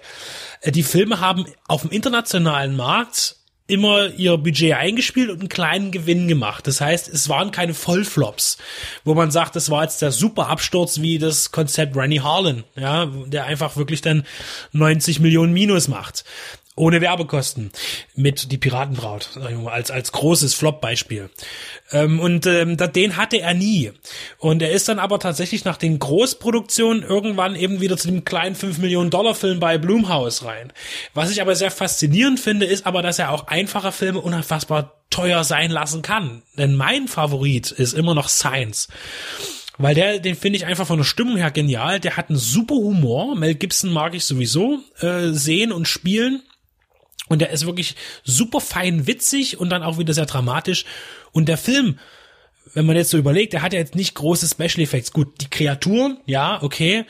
Aber der Film hat 80 Millionen Dollar gekostet seiner Zeit. Und das ist für so einen Film schon ziemlich viel. Aber das sieht man in jedem einzelnen Bild, allein schon an diesem, äh, an diesem Haus, was ja, dieses Areal in dem Maisfeld, das ist alles permanent super ausgeleuchtet, kräftige Farben. Man sieht einfach, dass dort wahnsinnig viel Aufwand betrieben wurde. Äh, und das ist halt, und das ist auch vielleicht auch sein Glück wieder gewesen, dass dieser Film unheimlich erfolgreich war. Science war ein, ein weltweit ein, ein, ein erfolgreicher Film. Ich glaube, in den USA eben leider nicht, weil ähm, weltweit ja, aber seine Filme stanken oft in den USA eher ab. Ich glaube, bei Six Sense, wo der noch neu war, war das anders, aber ich glaube, Europa hat sich dann eher auf ihn gefreut als möglicherweise die USA. Äh, was auch bei The Village zum Beispiel war, dass der Film international äh, sehr gut abgeräumt hat, war auch kein Riesenhit, aber eben in den USA äh, als Flop gelten hätte. Das heißt, so richtig finanziell erfolglos war er nie, was ihn vermutlich auch äh, mit Sicherheit geholfen hat, eben jetzt auch wieder ähm, reinzugehen. Ich glaube aber auch nicht, dass man jetzt sagt, ey, super, du hast die letzten zwei Filme äh, äh Gewinne gemacht, die letzten drei, jetzt geben dir wir wieder 100 Millionen und mach was Großes, weil die Filme, die er gemacht hat, die sind auch nur deshalb so erfolgreich, weil sie eben um die 5 bis 10, 15 Millionen Dollar gekostet haben. Umso erstaunlicher, aber das will und deine These unterstützen, ist, dass bei dem Film was passiert ist, was eigentlich sonst nie passiert, dass zwei spinnefeinde Studios die beide die Rechte nämlich an den Vorfilmen gehabt haben. Ich glaube Paramount Unbreakable und Split Universal. Bei äh, Unbreakable war es im Großen eigentlich Disney, der Film kam Oder über Touchstone. Touchstone, genau. Und in Universal war es bei Split. Genau, und die haben hier tatsächlich für ihn zusammengearbeitet, haben ihn das machen lassen, sonst hätte er die Geschichte nie zusammenbringen können. Und das ist wirklich eine riesen, riesen Ausnahme, weil die ja wirklich hart konkurrieren auf allen Sixth Sense und Science war ja beide Touchstone Disney Geschichten. Insofern äh, war da der Erfolg schon bekannt von ihnen.